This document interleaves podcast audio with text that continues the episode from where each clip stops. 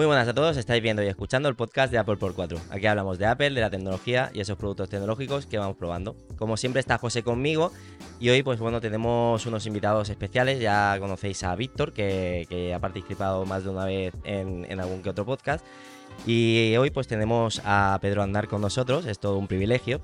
Y nada, pues querer darle las gracias sobre todo a, a estas dos personas de estar aquí con nosotros y presentar pues el podcast de hoy. Si queréis eh, que se presente José, como hace siempre, y nada.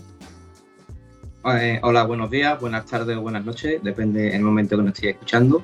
Y nada, encantado de estar en este episodio tan, tan épico con, estos invitados tan, tan especiales. Y nada, vamos a, vamos a ver este episodio tan interesante. ¿no? Perfecto. Víctor. Buenas, buenas a todos, gracias por la invitación y además dar gracias también a Pedro por, por venir al podcast de, de, Apple por cuatro. Para mí es un gran honor también poder, eh, poder estar hoy con él en el podcast y agradecerle de nuevo por venir. O sea, es para nosotros es un, como un sueño hecho realidad, sinceramente, Pedro, y te agradezco que hayas venido. Exacto. Y nada, Pedro, pues bueno, que se presente el mismo, no hace falta mucha presentación, pero, pero bueno, Pedro, bueno, pues yo, yo estoy encantado de estar aquí con vosotros. Eh, ya, os digo que al final soy uno más en esto del mundo Apple, apasionado desde hace mucho más tiempo, porque yo creo que soy mayor que todos vosotros, pero, pero al final, pues eso, nos encanta hablar del mundo Apple, compartir todo esto. Yo creo que una de las cosas bonitas de, que tiene el mundillo Apple es que, siempre ha habido mucha pasión por compartir ¿no? y, hablar entre nosotros y crear este, esta pequeña comunidad que quizá otras marcas no han tenido, no han tenido la fortaleza para crearla. O sea que, vamos, aquí como si estuviéramos eh, entre amigos que nos conocemos desde hace ya 20 años, porque al final todos los maqueros estamos metidos en, la misma familia. O sea que encantado de estar aquí con vosotros. Muchas gracias. A nosotros lo que siempre decimos es que realmente en nuestro entorno nos cuesta un poquito encontrar a gente con la misma afición que nosotros por, el mundo de Apple. Y entonces, pues estas charlas son las que nos, lo que nos gusta hacer, ¿no? Como, como tú bien dices, es una charla entre amigos, eh, al final interpretar un poquito nuestras impresiones de lo que nos gusta y, ya está. Pues bueno, este es el episodio número 24 y se titula, bueno, una charla con Pedro Aznar, director de Apple Espera. Y el tema, pues bueno, va a ser un poquito una entrevista hacia ti, Pedro. Vamos a hacer, si quieres, empezamos un poquito con, lo que vamos, las preguntas que queremos hacerte. Y es cómo empezaste en, Apple, ¿no? De cuando, la primera pregunta, pues es cuando empezó tu pasión por Apple. Pues em, mi pasión por Apple empezó en el instituto, yo creo que sería alrededor del 1995, 1996, porque me gustaba una chica y, y, su padre quería que yo tenía un PC que me había comprado, me acababa de comprar un CD-ROM de estos que, antes no era tan común. Y su padre me dijo, oye, eh, ¿por qué no vienes? Él tiene un kiosco de prensa, ¿por qué no vienes al kiosco y pones el CD-ROM en el ordenador que tengo y así yo veo si me va bien y si me gusta me lo compro? Vale, pues yo me fui allí.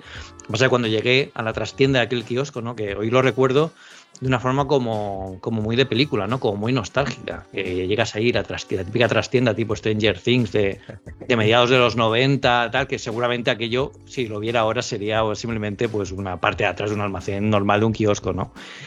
Lo que pasa que lo que sí que me sorprendió fue que el ordenador que había allí no era un PC, que era lo que yo había visto hasta el momento, sino que era un Macintosh Performa, un 630 de la época.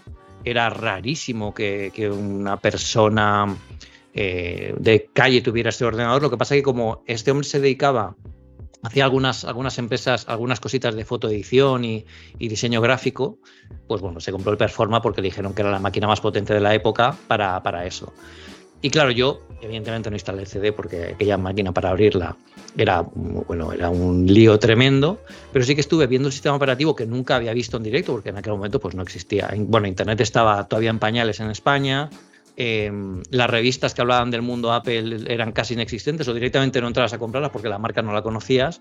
Y yo cuando vi en aquel momento era System 9 o System 8, que es el precursor de macOS, pues yo me enamoré de aquello, ¿no? entonces a mí me quedó ahí una, una, un pensamiento que, que es ¿por qué no me he enterado yo de que existe esta marca? O sea, ¿por qué a mí que me encanta la tecnología, que yo con 10 años me regalaron un Amstrad CPC, de estos que iban con cassettes súper antiguos, eh, yo ya sabía que iba a ser ingeniero y que iba a ser informático y me encantaba la tecnología, que por qué yo, que me gusta tanto la tecnología, no, no lo hubiera visto en ninguna parte, no sé, se me quedó ahí, que luego enlazaremos cuando hablemos de, de Apple Esfera. Y ahí pues me pasé una hora eh, toqueteando el performance, viéndolo absolutamente todo, quedándome de memoria con todo, porque no podíamos hacer fotos, no había móviles, no había nada. O sea, yo creo que tomé unas notas que ojalá recuperara pues, en algún sitio, yo creo que mis, a saber, mis padres se lo tirarían, de todas las cosas que tenía el sistema operativo que Windows no tenía. Y, ese fue mi primer contacto. Y luego en el 98, eh, con, un, con un Mac, eh, con un iMac G3, el primero que sacó cuando volvió Steve Jobs, eh, que bueno, mi padre lo tuvo en, la empresa en la que él trabajaba y lo compraron allí para la, para la gente de diseño. Y yo me iba por allí, me escapaba para, para darle un poco, un poco de caña y hacer algunas fotos.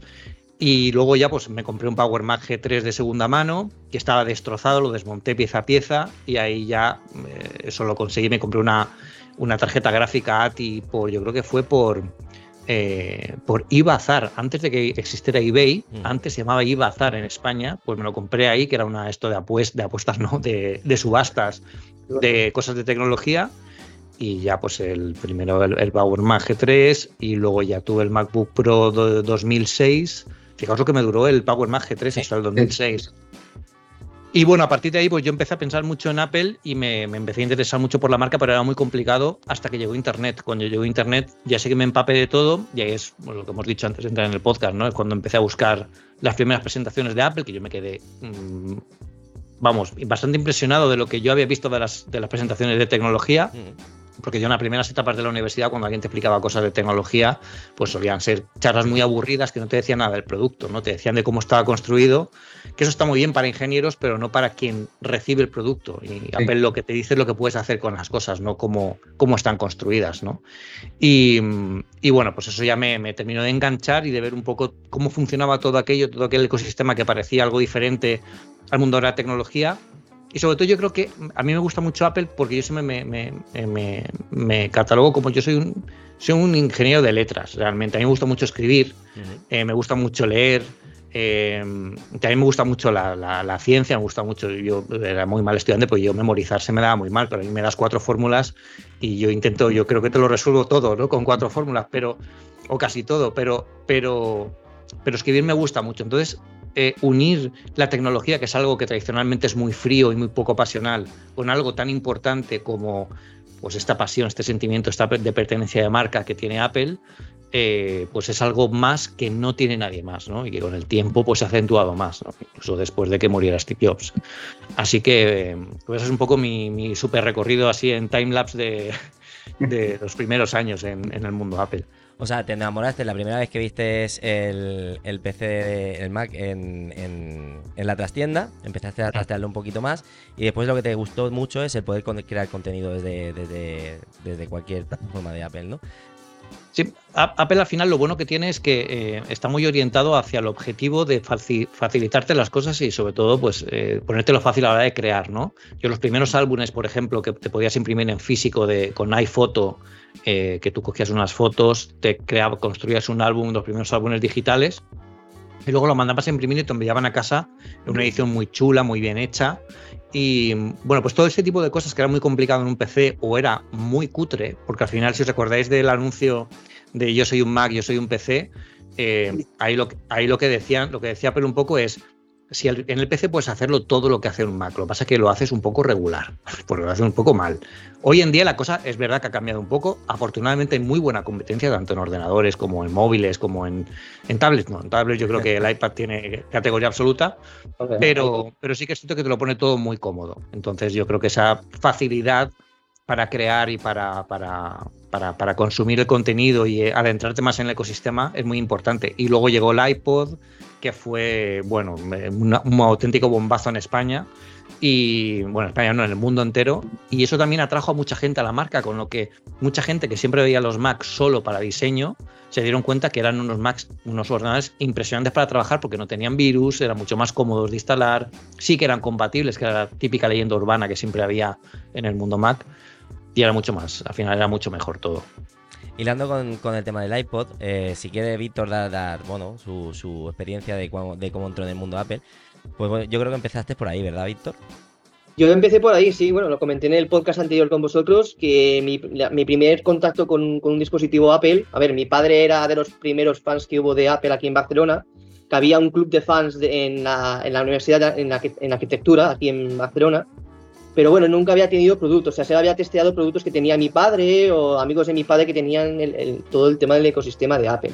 Pero el primer producto fue el iPod, o sea, me, me, cogió mi, me compró mi padre mi primer dispositivo Apple, que fue un iPod de cuarta generación, que me lo compró desde la tienda de la Quinta Avenida, en, ahí en Nueva York. Me, me, hizo muchísima ilusión, o sea, me lo trajo, lo, lo envolvió así en regalo, lo abrí, digo, ostras, digo, un, iPod, digo, no me lo creo, o sea, y, y, con, y, con, aquello fue fascinante, o sea, entré en el mundo de Apple, que ya, ya me gustaba, porque ya lo, había tenido por mi padre, pero tener el dispositivo, tenerlo todo lo que era todo mi mundo ahí, o sea, mi música, mi, bueno, mis redes sociales que ya empezaba ya con Instagram, con Twitter, entre otras, y para mí fue fascinante ese, dispositivo. Ah.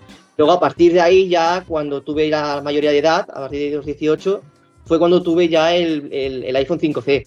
Pero claro, un, un chico que tendría, pues, tendría yo de 12, 13, 14 años, pues tener ya el primer dispositivo como, fuera, como era el iPod, para mí fue fascinante. Y no entiendo por qué ahora, vale, que ahora se utiliza mucho el iPhone, pero han dejado ya el, el iPod atrás. Y también es una pena. Ha sido el dispositivo que ha hecho Apple lo que es ahora. O mm. sea, todo se lo agradecemos al, iPod y toda la gente que estuvo trabajando en el iPod de Crash. Mm. Entre ellos Steve Jobs, claro. Pero ahora quizá el pensamiento que tú tienes más, es más vintage, ¿no? Es más de cariño, porque realmente el iPhone lo, lo, canibaliza en este sentido, ¿no? Porque puede ser lo mismo. Pero bueno, sí que es verdad que, fue el dispositivo donde salió a la palestra y, presentó a Apple en todo el mundo, porque Apple, pues bueno, en Estados Unidos siempre ha estado muy conocida, pero quizá en Europa era como un poquito más, más difícil, ¿no? Eh, escuchar a gente hablar de Apple. Y salió el iPod y, y, todo el mundo lo escuchó, la verdad, todo el mundo hablaba de Apple. Pues bueno, José, tú sí nos quieres explicar cómo estás en el mundo de Apple. Pues yo entré más bien tardecito, ¿no? Bueno, eh, tuve dispositivo de Apple en 2018, entré con el iPhone, iPhone 6 Plus, ¿vale? Después pasé Android y a mediados del, 2019 volví a entrar de nuevo con el iPhone XS Man. Y ahí fue donde me enamoró, me enamoró lo que fue el, el ecosistema de Apple, porque adquirí también un, iPad Pro de 9,7 y ahí es donde fue donde me, enamoró, ¿no? Lo que es el ecosistema. Y, más bien tarde, tarde, llegué tarde, ¿no? Pero la verdad que, cuando conocí ese ecosistema de, entre el iPhone, el, el iPad y esa sincronización me enamoró. Eh, dejé el mundo Android a un lado y, me quedé, y me quedé en Apple hasta hoy. Sí. Y yo, pues bueno, yo empecé, realmente tenía, tenía al lado gente con, con, productos de Apple, con iPhone, ¿no? Mi, mi cuñado, pues bueno, tenía el iPhone 4, el, 4, el normal. Y yo quise dar el salto, pero las pantallas me parecían muy pequeñas, me fui a Android a un HTC. Y bueno, después mi ex mujer se compró el iPhone 5. Y nada, le dije, ah, esto es un teléfono muy pequeño para mí, tal, lo, típico, ¿no? Yo era el, anti-Apple entonces. y después pues eh, sacó el iPad Air, me acuerdo que cuando salió, o sea, me de ese producto.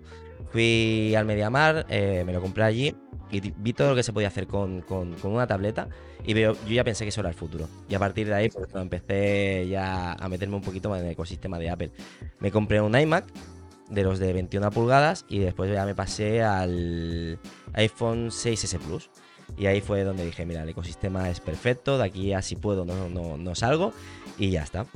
Esas fueron las experiencias. Pues bueno, si quieres, Pedro, pasamos a la siguiente pregunta, que eh, ¿cuál, ¿cuál dispositivo fue con el que te embarcaste? Creo que lo has dicho ya, pero bueno, si lo puedes repetir otra vez.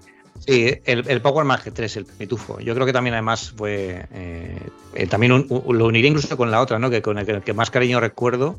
Eh, porque fue el primer Mac, además, que yo me podía permitir. Me costó súper baratísimo de segunda mano de una imprenta que, había cerrado, que se había jubilado el dueño y pusieron a la, venta los ordenadores que estaban utilizando.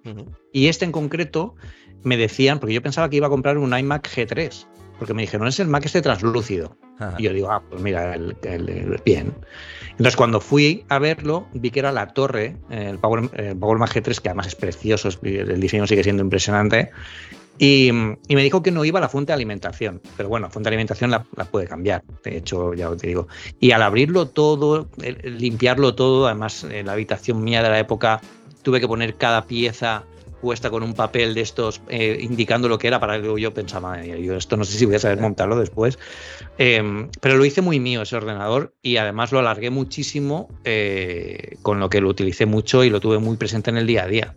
Em, de hecho, yo creo, bueno, yo creo no. Em, sí, Apple Esfera empezó en ese ordenador, de hecho, porque, porque fue yo jubilé en, noviembre de 2006 y Apple empezó en abril, con lo que los primeros posen fueron, fueron con ese. No iba todo lo rápido que quería, que, debería, por ejemplo, el Front Row, si os acordáis, que era la interfaz esta que ahora se ha convertido en lo que es en la Apple TV, que tenía el mantito, también tenía el mantito, el mantito además, si ponías un receptor infrarrojo funcionaba, o sea que era, había cosas muy chulas, pero claro, eso era muy lento, todo que era 3D, pues aunque le cambiara la tarjeta gráfica, no tenía potencia.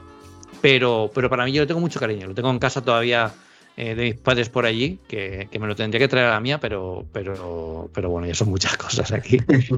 Es que al final los productos de Apple son icónicos. Por ejemplo, yo tengo ahí abierto la, el, el, uno de los iMac. Eh, ya no funcionaba, había la, tarjeta gráfica mm, ya no le funciona y tal. Digo, pues mira, lo dejo ahí de decoración, le quito la pantalla, que, se está muy dentro. Y la verdad que eso está Exacto. Dices, por lo menos lo de un servicio que, que en decoración también está muy bien. Claro. Después, eh, como nosotros hemos dicho ya también los dispositivos que, con, los, que entramos, si quieres pasamos al siguiente, y es cuál es el dispositivo que más cariño tienes de Apple. Es eh, este, el, Power Bank G3, o también diría, pensándolo, que además ha, salido una noticia esta semana que tiene mucho, mucho que ver con esto. Yo me compré uno de los primeros iPod, eh, bueno, que tuve fue el iPod, el de 20 gigas, el iPod Clickwheel de tercera generación, de, 20 gigas, pero hay uno que, me regalaron eh, cuando estábamos empezando con esto de, Apple Esfera. Eh, eh, bueno, una persona que para mí me ayudó mucho a crear todo lo que fue Apple Esfera, a, conocerlo, y tenía un grabado, ¿no? que fue Stay Hungry, Stay Foolish. y, y, ese, ese pequeño iPod Shuffle, que era, era un iPod Shuffle pequeñito, pues todavía lo, tengo. De hecho, alguna vez eh, todavía salgo a correr con él, incluso aunque tengamos el Apple Watch Ultra o el Watch o lo que sea, por el tema de la nostalgia, ¿no? Que es un poco lo que decía Víctor de, de oye, que, por qué no vuelve el iPod, no, eso se llama nostalgia. Tú eres muy joven aún, Víctor, pero verás que todo esto, con el tiempo, la nostalgia nos hace ver cosas que cosas que nosotros usábamos antes, eh, bueno, pues ahora mismo hay gente que ya no le ve, no le ve uso, porque tú le das un iPod ahora a alguien y dice, pero ¿y esto? ¿Cómo me conecto aquí a Spotify o a Apple Music para, para descargarme cosas, no? Pero tiene algo, ¿no? De hecho, yo hace poco me compré incluso un tocadiscos, que era algo que yo ni siquiera en mi infancia había usado mucho, porque yo tuve uno ya casi cuando estaban acabando. Pero es un poco el hecho de que te gusta la tecnología que había en ella y también te hace recordar el momento en el que lo viviste. Y ahora, fijaos que hay una cosa muy curiosa, esta semana ha salido, lo publicamos ahí en Apple Esfera, que Apple en la última beta de, de, Ventura, creo que es, no sé si llega a ser Sonoma aún, en Ventura, los iPod Shuffle no funcionaban en, las, en los últimos en los últimos sistemas operativos, daban un error, si lo conectabas te decía que no reconocía el tipo de dispositivo que es, y lo han arreglado en Ventura, o sea, ahora ya puedes conectar un iPod Shuffle y ya funcionan como si fueran, puedes actualizarlos, puedes ver la, la música, todo igual. O sea que bueno, pues son estos pequeños detalles un poco que hacen grande a la marca. También nos ayudan a nosotros a conectar con eso. Y aparte lo que hacían esos dispositivos eh, es que tú te involucrabas en, vale, quiero esta canción, me la tengo que cargar, ahora todo es muy fácil. Ahora es, mm, tengo Spotify, tengo esto, tengo lo otro. Por ejemplo, los Mac de ahora directamente ya son, nosotros José y yo tenemos los Mac Mini, directamente es una caja cerrada donde ya instalas los, los programas que quieres. Es de otra manera, de, antes te tenías que buscar la vida. Tú, por ejemplo, con el Power Mac podías añadirle más cosas, cambiarles, eh, y eso hacía que te implicaras más, ¿no? Eh, llevas ese cariño. Incluso coleccionismo de la música. Yo recuerdo la hoy en día la música eh, yo, esto lo he hablado con Javier Lacor alguna vez, que bueno, no sé si lo conocéis, Javier Lacor, que está en la pelea Loop Infinito y tal. Eh, Javier es un tío súper eh, metódico, ¿no? Entonces él, igual que yo, yo no soy tan metódico, pero también lo era un poco. Yo toda la música que tenía en aquella época, yo la tenía en iTunes, la tenía con, su, con sus etiquetas bien puestos, el álbum, el artista, la pista, me buscaba la portadita, la ponía bien. Entonces, claro, cuando tenías el iPod que tenía pantalla, pues se veía ahí todo bien la pantalla, todo tal. Claro, eso me, quitó horas de mi infancia, que Apple me ha robado realmente, porque ahora ya ahora no hace falta todo eso. Mira, me pasó a mí en el instituto. O sea, me, ponía con el iPod, me, me ponía a, descargar música de iTunes o música que encontraba en formato MP3 o MP4. Hmm. Y me pegaba, pero fines de semana. O sea, tenía exámenes, digo, pero un ratillo para mí para bajarme la música de aquel entonces. Sí, sí, pues eso ya. Una pasada, a mí me gustaba mucho. Y una lista. Esta aplicación de música y lo tienes todo ahí, ¿no? La carátula, Claro. el artista, todo. Sí, la Incluso ahora carátula, chulísimo. sí. Incluso ahora es chulísimo porque las carátulas ahora se mueven, ¿no? El otro día, no sé qué álbum puse yo y dije yo, ¿pero esto qué es? Que había una, una chica en una tabla de surf con el mar moviéndose y digo, esto es una pasada. Sale ahora, sí, sí.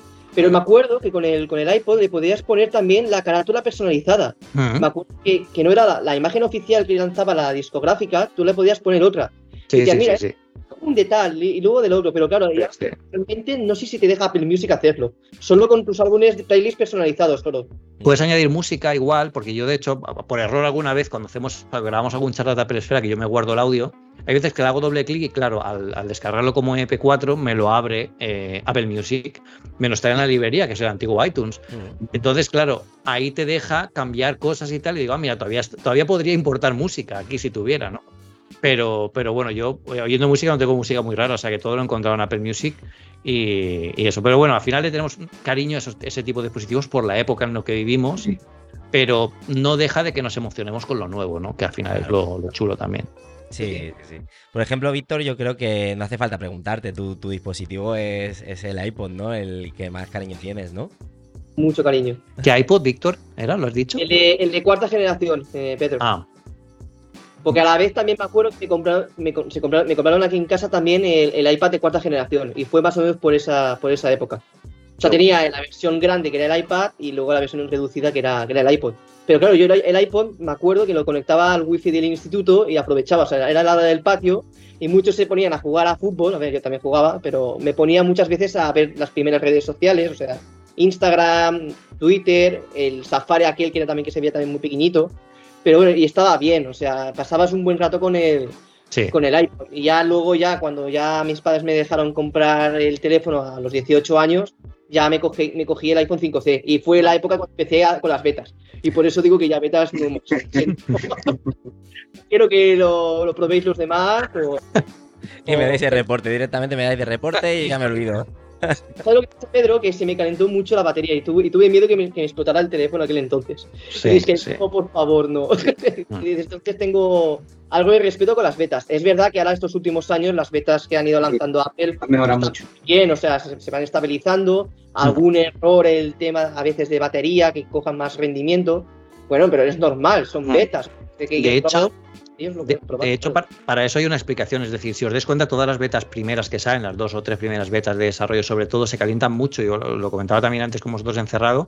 eh, en- actualmente también pasa, pero eso va a seguir pasando siempre. Y eso no, no es malo. Es decir, el procesador está preparado para esas temperaturas. Si, si el procesador viera alguna cosa peligrosa o, o tal, directamente se apaga el teléfono. No sé si habéis estado en la playa alguna vez y lo habéis dejado al sol y directamente se apaga, te dice, oye, hay una alerta de temperatura. Sí. Eso es porque la- la- las primeras versiones de los sistemas operativos no están optimizadas, es decir, sacan toda la funcionalidad para que la gente la pruebe, para que vean que va bien, porque eso se supone que lo tienen que probar los desarrolladores en dispositivos que no usan en el día a día, Correcto. no como los locos que lo probamos desde, desde el principio.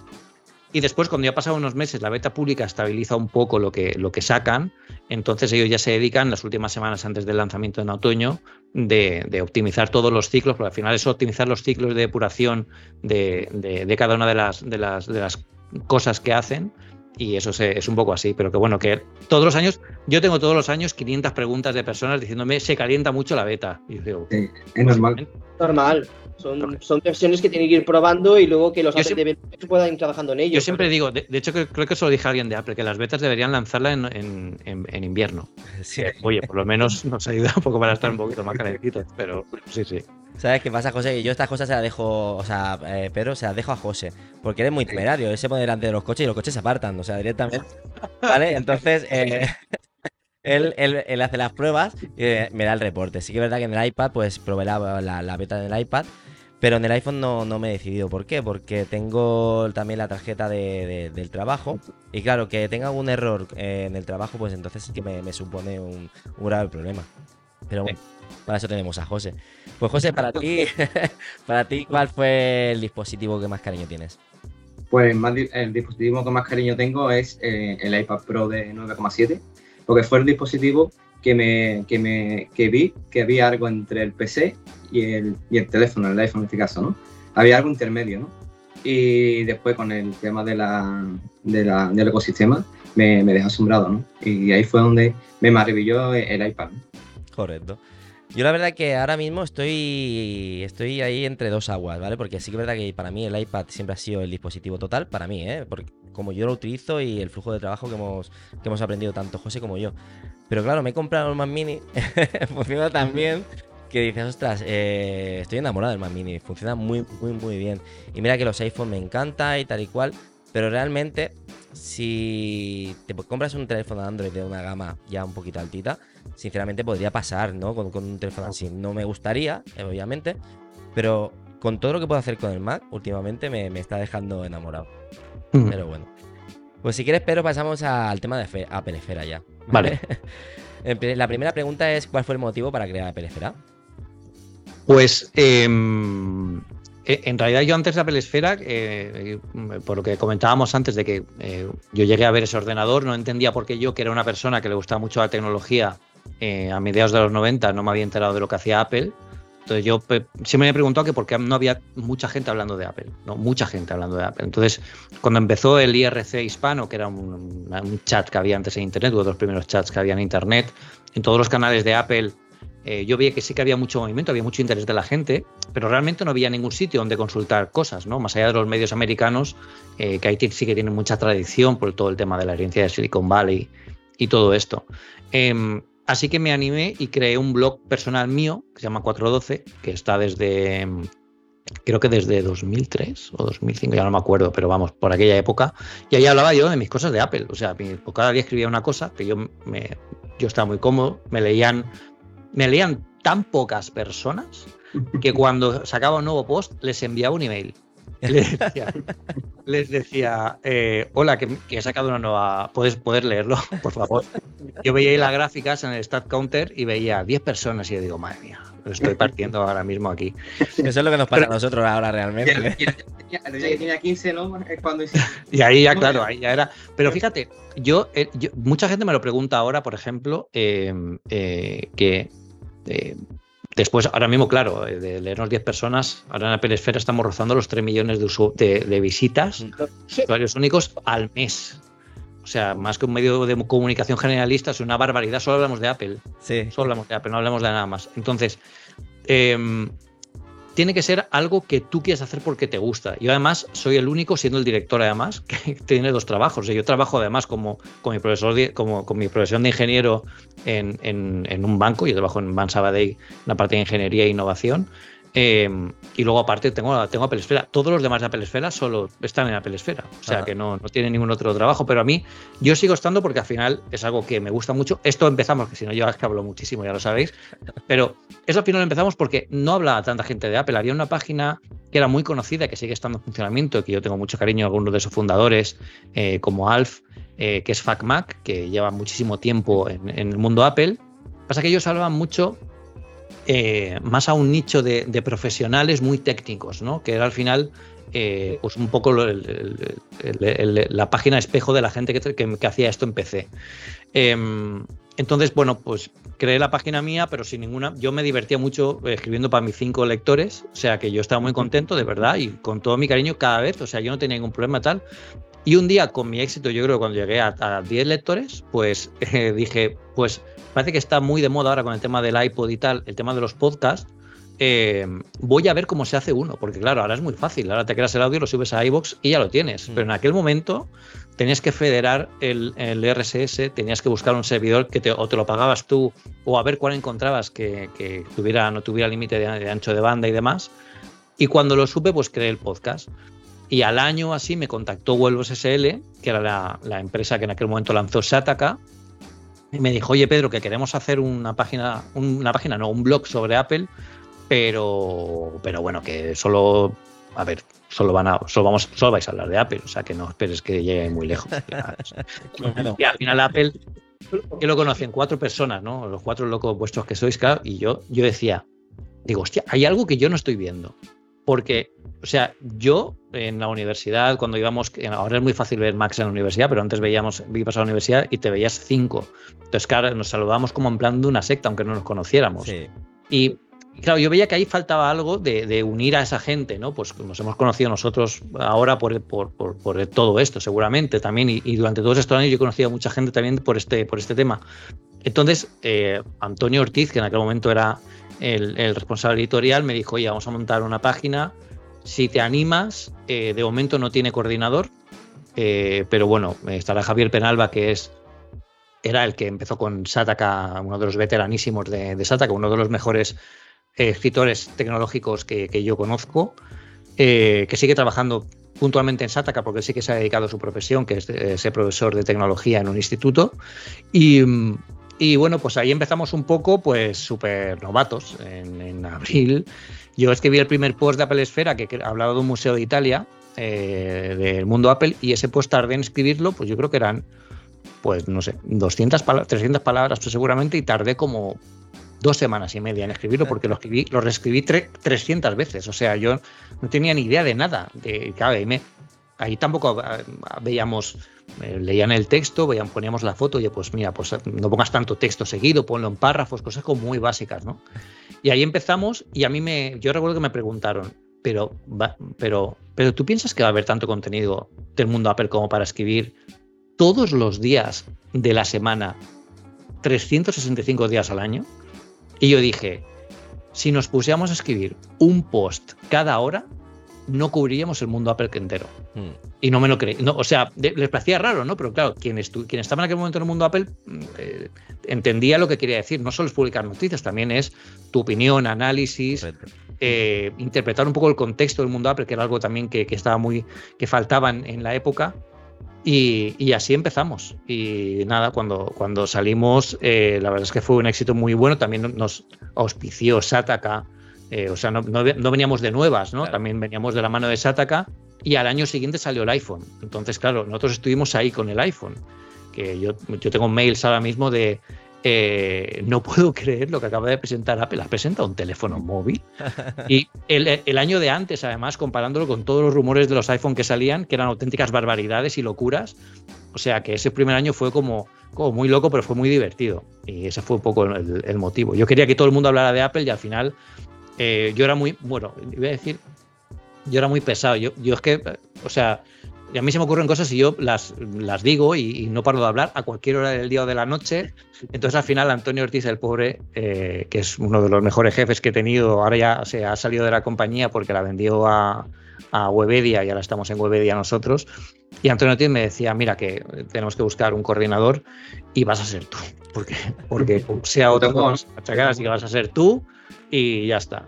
Y nada, pues ahí de coordinador hace cinco o seis años, misión director, pues ya me pusieron a otro coordinador por debajo de mí. Mm. Por debajo no, en el sentido de, de ayudarme, porque yo en el día a día con los dos trabajos no puedo estar. Entonces alguien que esté en el día a día y yo un poco que esté eh, en las labores de, de, llevar un poco... Eh, la página y los análisis, las cosas más eh, que pueda ayudar con la experiencia que tengo.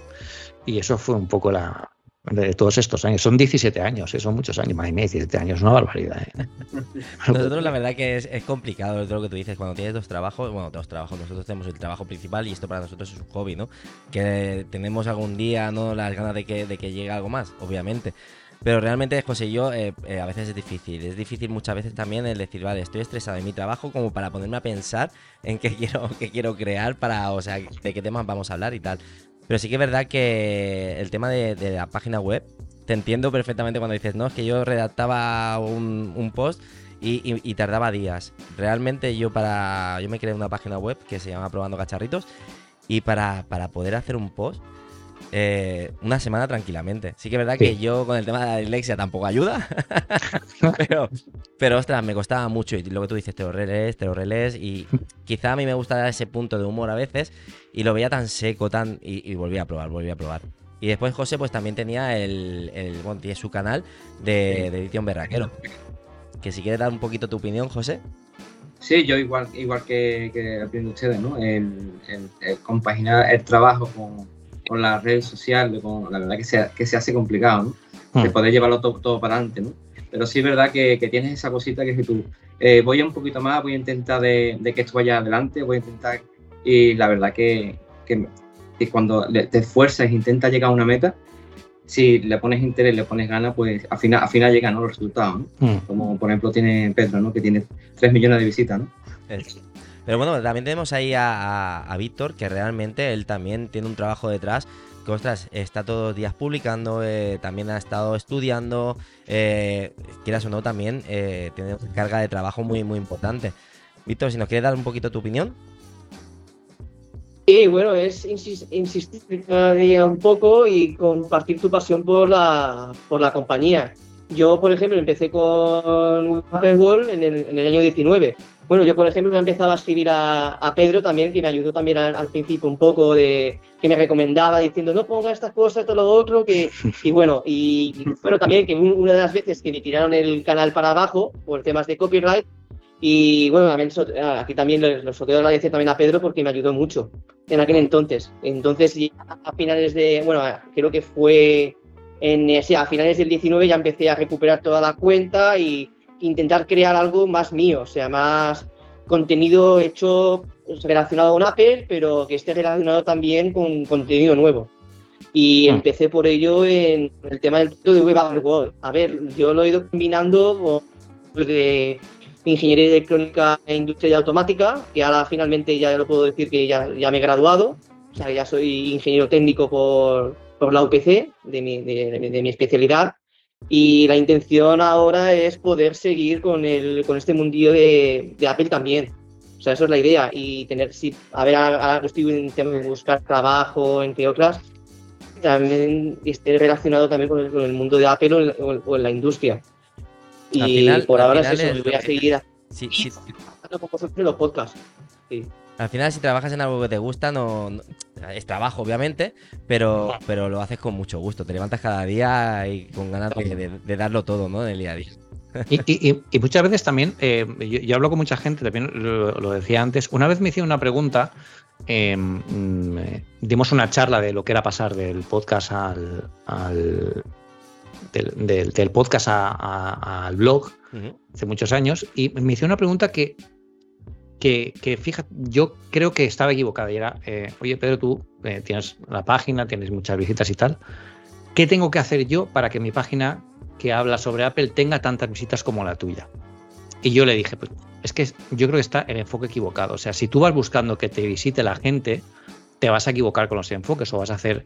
O sea, todos sabemos lo que hay que hacer para que, para que una página tenga muchas visitas, ¿no? Pues que es hablar mal, trolear, eh, mo- mo- mo- el- el- el- este tipo de cosas que al final, claro, pero eh, lo, que, lo que hace que tú estés contento con lo que haces y que además te apasiona hacerlo es que te guste.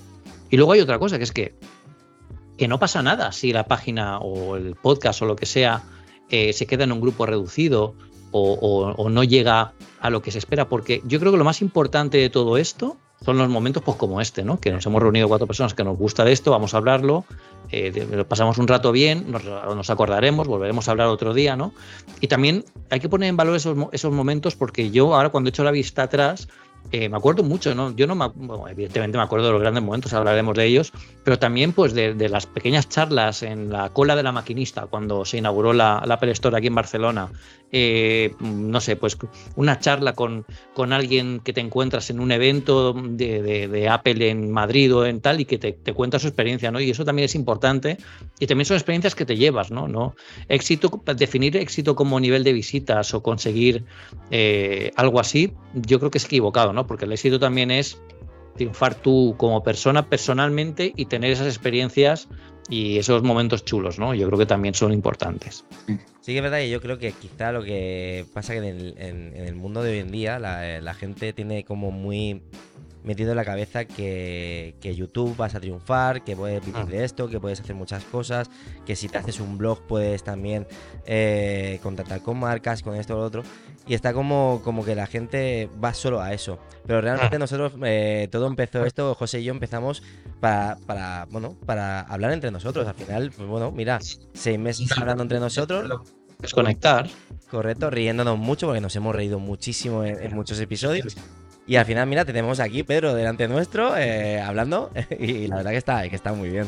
pues Sí. mira, dime Al José. final, eso, ¿no? Al final es hablar con, de las cosas que te gustan, ¿no? De la tecnología, de Apple, Mm. y, y conociendo gente y, y- y hablar con, con gente de- del mundo y, y pasártelo bien, ¿no? Sí, Sí, tal y cual. Ojo, también de vez en cuando hay que rejar un poquito a la compañía, también lo digo, ¿eh? Claro, claro. No siempre, no siempre de...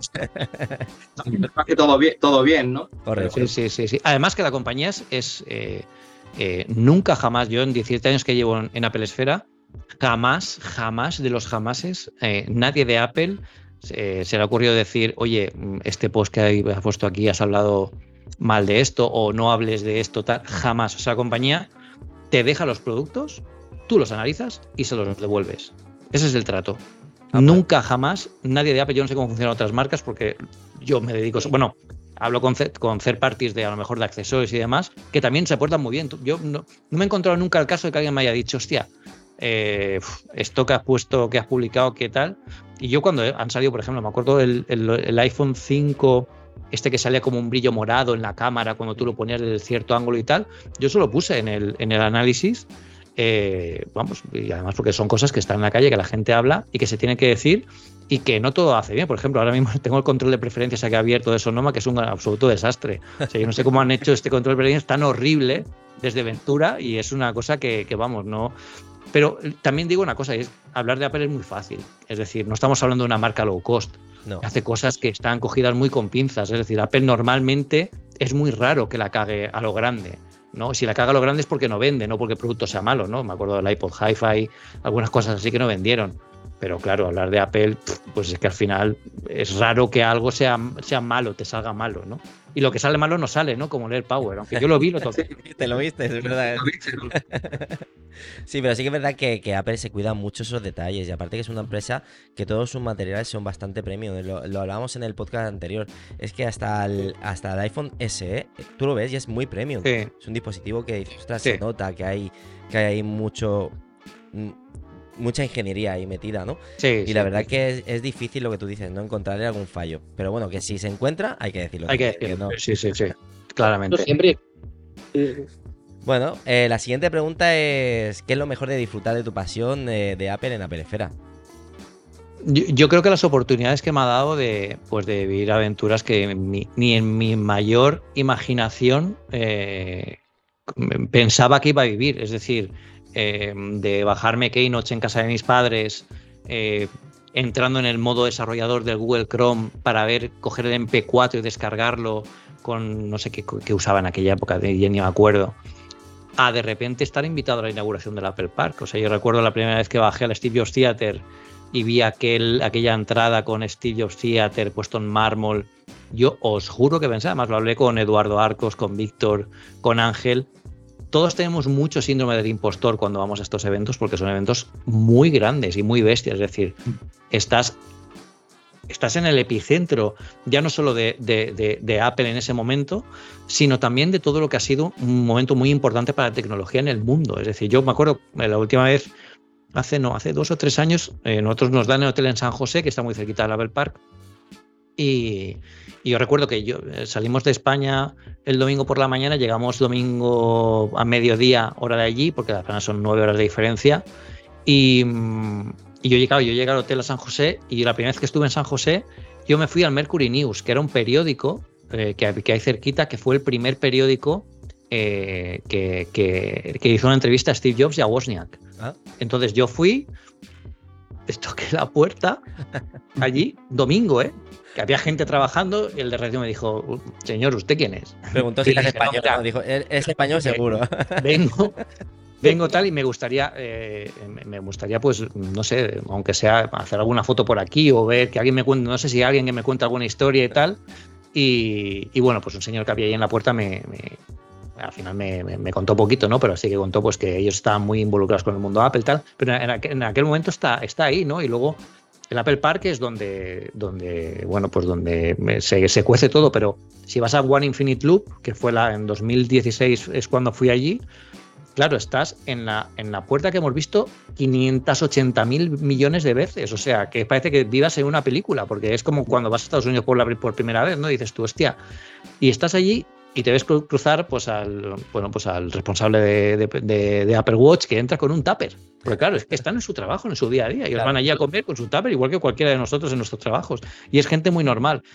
Pero claro vivir esos momentos eh, pues eh, tener cerca y intercambiar alguna palabra con Tim Cook, eh, con Phil Schiller, con Craig Federici, que acabamos de grabar un, podcast en el Apple Podcast Studio del Apple Park, y entraba Vitici a grabar con, con, Craig Federici un podcast en la conferencia de desarrolladores del año pasado.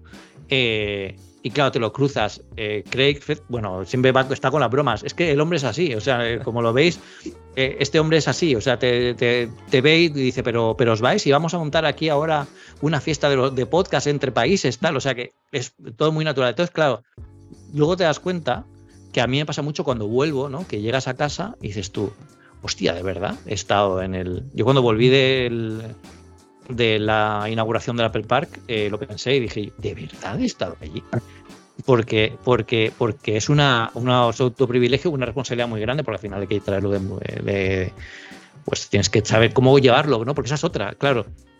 Em, antes, cuando la gente iba a los eventos, no habían redes sociales, no habían. La gente iba al evento, cubría el evento, escribía un artículo y se volvían a España. Pero ahora podemos estar minuto a minuto de lo que pasa, ¿no? Y a mí lo que me gusta es llegar allí y ponerme en directo y que la gente vea cómo cogemos el shuttle en San José, llegamos a Apple Park, nos bajamos, toda la entrada desde eh, Tantau Drive, que es donde el, inicio de, la, donde está la recepción del Apple Park, cuando pasamos recepción, los dos caminos que se dividen, uno, al Steve Jobs Theater y otro al anillo del Apple Park, que eso se vea porque el previo de las Keynote no se ha visto nunca, ¿no? Y a Víctor eso le hacía mucha gracia, ¿no? Decía, pero estás retransmitiendo cómo estamos bajando. Y digo, claro, porque esto es lo que yo, si estuviera en el otro lado, eh, cuando yo veía esto en mi casa, yo es lo que quiero ver también, ¿no? Porque son momentos chulos, ¿no?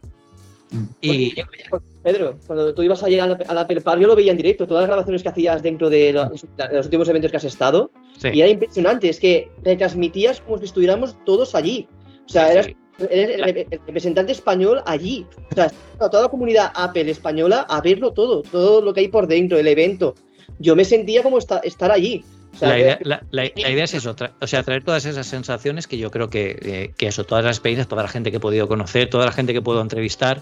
La semana pasada estuve en el, en el Hilton aquí en Barcelona entrevistando a un equipo de desarrollo que vino de Estados Unidos para hablar de una aplicación de Parkinson que está ayudando a los pacientes de Parkinson a entender más la enfermedad con unos avances increíbles.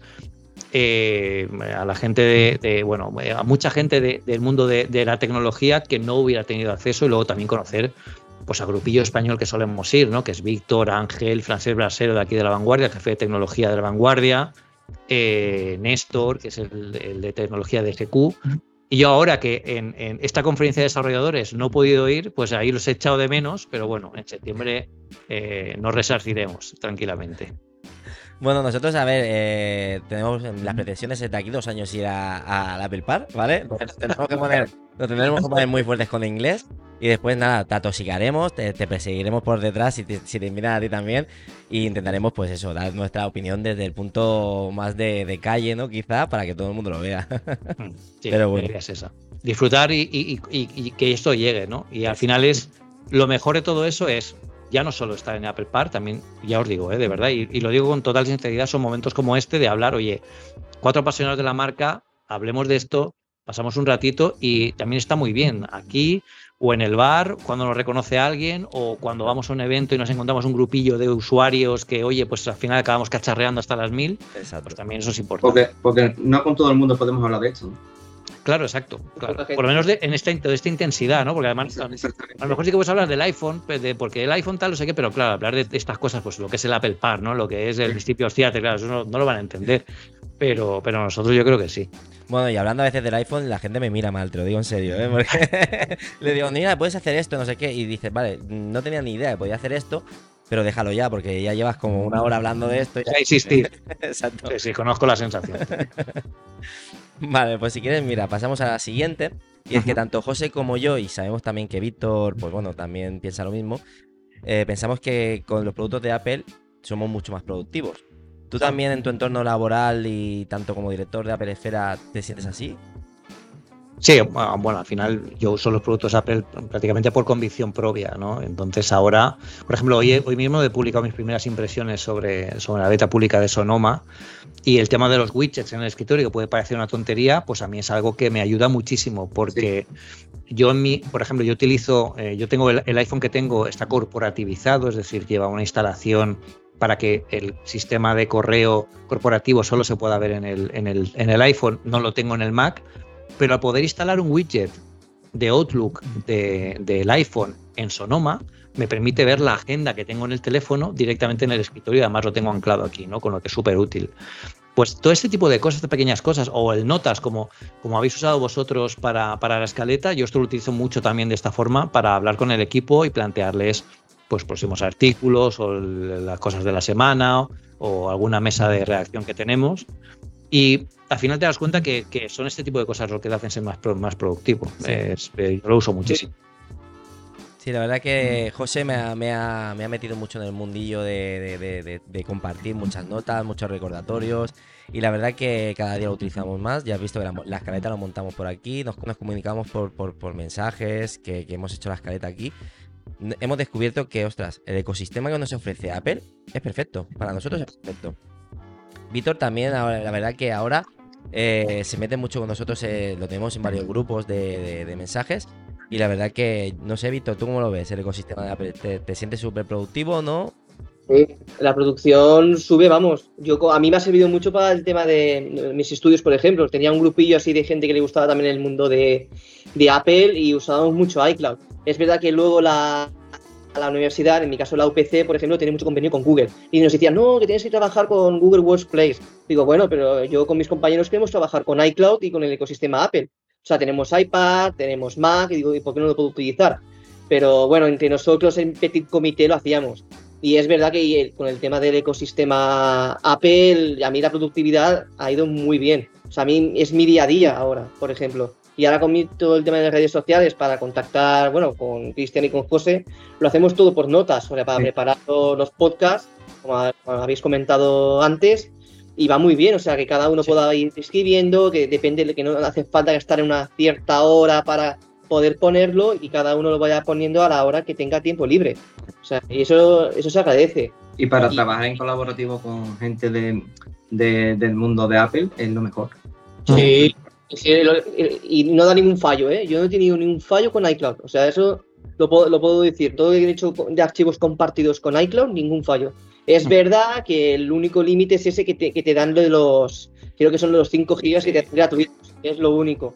Que claro, que tenemos que no podemos tampoco gastar mucho dinero en el en iCloud pues no podemos, nos quedamos con la versión gratuita. Es, es una cosa Tanto eso, bien. que se podría que se podría criticar de Apple, ¿no? Sí, es, es, muy poca capacidad. De hecho, iCloud, yo no sé por qué todavía tiene. Yo, yo tengo el espacio máximo que son dos teras, eh, porque claro, al probar eh, tanto Mac, yo lo tengo todo en iCloud para que luego, si tengo que probar un Mac, pues me instalo el backup del Mac que mío, el Mac que estoy probando, y así ya lo tengo todos los, los, los benchmarks, lo tengo todo preparado.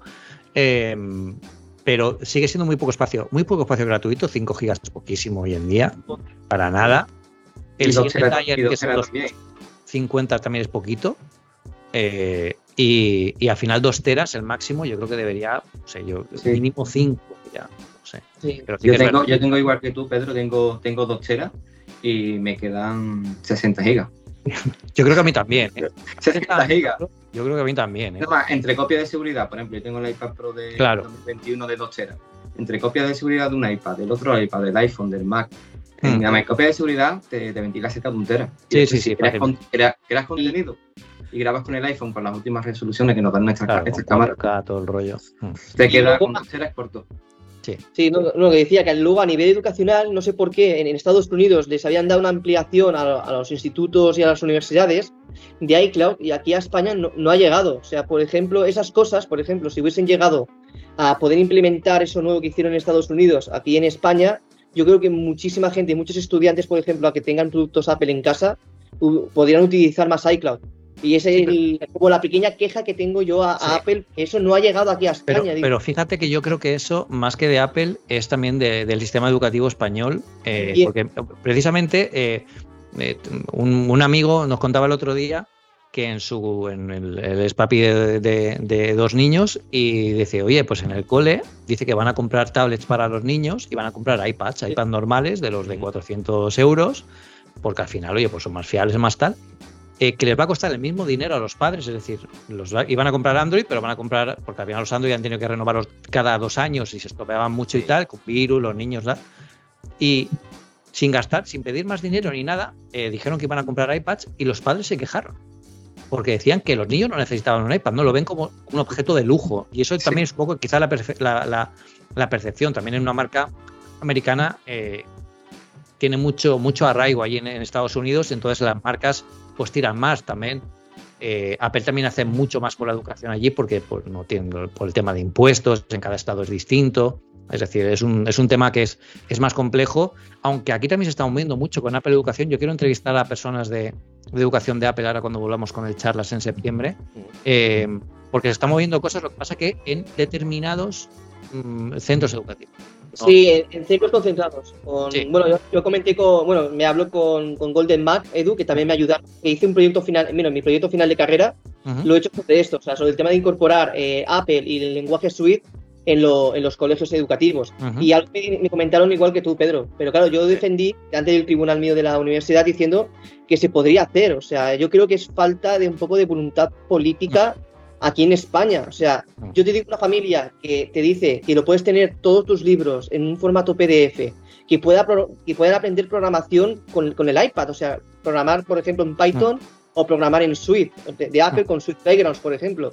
Mm. Y que todo, por ejemplo, un iPad de novena generación que te puede costar 399 euros o con el descuento que te da Apple, yo digo que muchas familias lo pensarían. Y luego lo de quitar las libretas y los libros. O sea, también lo he comentado con José y con Cristian en los anteriores podcasts.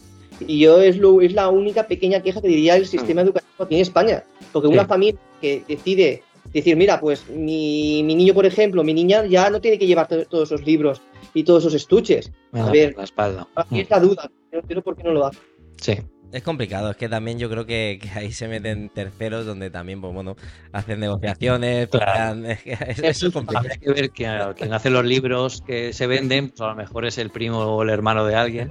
Pero fijaos, ¿eh? los ministros el otro día encargaron una buena, un buen paquete de iPhone 14 para todos. ¿eh? Sí, sí, sí. Con soporte mínimo hay iOS 16. Eso está muy. Yo, de verdad, yo cuando vi eso dije, yo no me lo puedo creer. O sea, es decir, quiero que sea un iPhone sin decir que sea un iPhone, ¿eh? que el mismo sea. tremendo, tremendo, tremendo. Pero bueno, así, así vamos a veces, pero es, lo que tenemos que aguantar. Nosotros, eh, Pedro, pensamos también que mm. los dispositivos Apple son perfectos para crear contenido, ¿vale? Entonces, por eso nos hemos metido en este, en este, en este ecosistema. ¿Con qué dispositivo creas más contenido tú? Em, yo voy variando. Eh, utilizo mucho portátiles. Eh, a mí me gusta mucho el Mac Mini. Además, desde el M1 yo creo que es una de las máquinas más redondas que hay en, ahora mismo en, la gama Apple. Eh, hoy en día, o sea, yo creo que, es una, máquina brutal. O sea que al final yo me muevo mucho. Y a mí me pasa una cosa, es que para escribir em, me gusta mucho moverme. Es decir, aunque esté en casa aquí solo o, o, bueno, si está mi novia y tenemos que hacer alguna cosa, no, pero si, si, aunque estoy aquí solo, yo prefiero a lo mejor a veces coger el, el, Mac y llevármelo a una cafetería aquí cerquita de casa y ponerme a escribir tranquilo con un café y cambiar un poco de aire o salir a la terraza y escribir en la terraza. Y para eso utilizo mucho mm, cambio. Por ejemplo, cuando me dejaron el MacBook Air, eh, que ya lo he devuelto, que me enamoré de ese portátil, que es el portátil más bonito que he visto en mi vida. O sea, es una pasada. Además, el color medianoche es una barbaridad. Yo, claro, con el, con el MacBook Air ese, vamos, yo iba abrazado a todas partes. Pero normalmente, pues con un iPad Pro, eh, eh, para escribir va muy bien. El teclado del iPad Pro me gusta mucho, aunque ya me gustan más, algo más mecánicos, más, más altos, pero bueno, va muy bien. O con, el, o con un Mac, MacBook Pro. Vale, perfecto. ¿Y tú, Víctor, con qué, con qué creas más contenido? En, la Del, día a día con, el, con un iPad de, quinta generación, que también lo utilizo mucho, y el, y el iPhone. O sea, tengo un iPhone 13 y con los dos voy haciendo. Es verdad que cuando tengo que editar alguna imagen que subo, por ejemplo, a, a Instagram o un vídeo, por ejemplo, lo, edito un poquillo en el, en el iMac, que tengo un iMac de finales del 2019, creo que es, que es 4K. Y con ello voy haciendo eh, todo el tema del contenido. Lo que voy colgando así en redes sociales en, en general. Y luego lo que también mucho el- para hacer los vídeos, por ejemplo, con el iPhone 13. Perfecto. Hmm. ¿Y tú, José, con qué creas más contenido? Yo ya lo sé, pero, pero para, para, para que ellos también lo sepan, va. Con lo que creo más contenido es con el iPhone, el iPhone 14 Pro Max, también con el iPad Pro de, de 12 de 12,9 de 2021 y con el Mac Mini M2 Pro de 16 GB de RAM. Son con los tres dispositivos que creo más contenido, sobre todo con el iPad. Pues si no lo sabes, Pedro, es que José hace videoclips, ¿vale? Para, para, para dos amigos y fami- bueno, familiares que Los tiene. diferentes familiares que se dedican a la música y Qué con bueno. el iPhone pues y edito con el, con el Mac con el iPad edito, edito los videoclips. ¿Y, con qué con qué aplicación? ¿Con, con Luma? la nativa.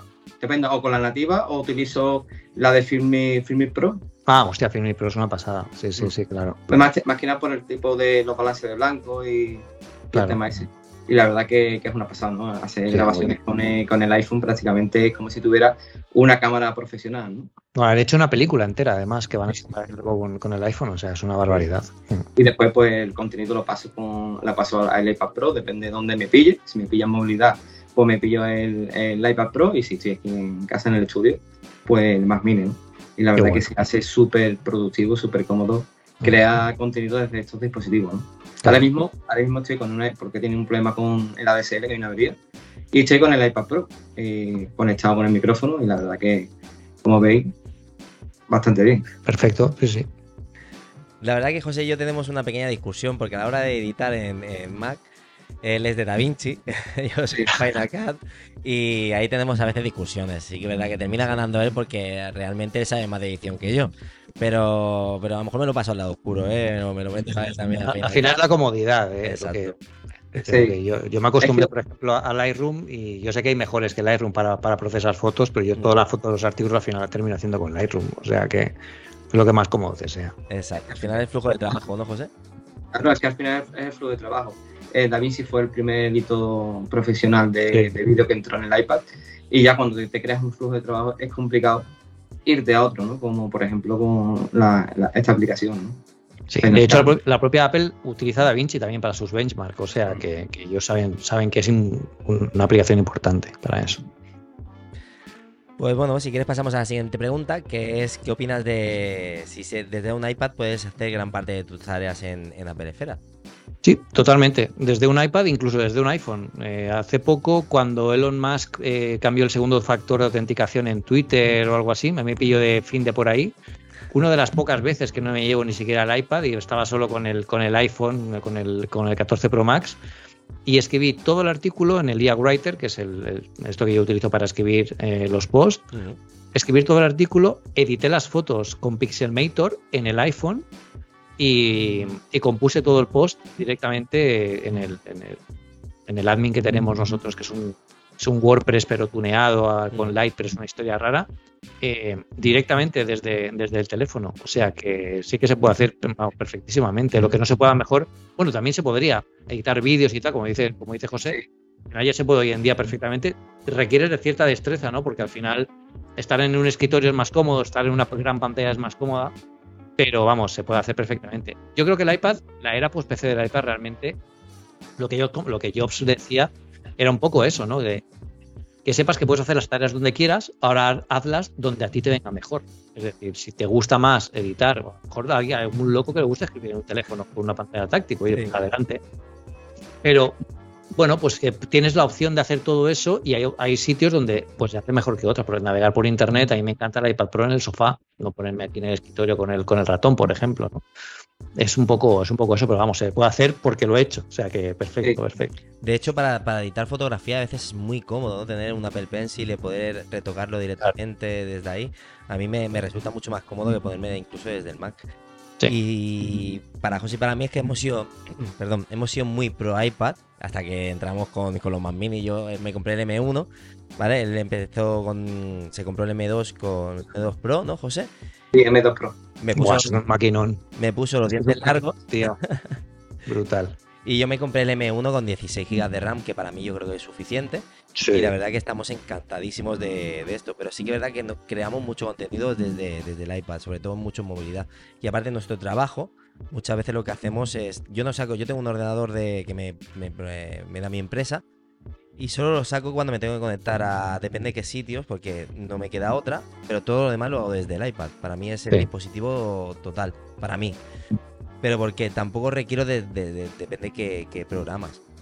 Claro. Entonces, es lo que tú dices, la era post PC para depende de qué personas sí que te puede decir que Claro, ha llegado. claro, totalmente, totalmente. Y, y- y tampoco pasa nada, porque mucha gente, por ejemplo, Miguel López de, de Apple Esfera, eh, utilizaba mucho el iPad, y el iPad Pro, el iPad Pro, y un día se dio cuenta pues que necesitaba un Mac para no sé qué tarea en concreto. Se compró un MacBook Air y dijo, ostras, pues oye, pues ahora, ahora soy pro MacBooker. Digo, pero es que no es de ser un bando u otro, es decir, te va bien ahora el iPad, pues llévate el iPad. Si, no tienes- si puedes tener los dos dispositivos, oye, pues eh, es genial, ¿no? Tener esa posibilidad.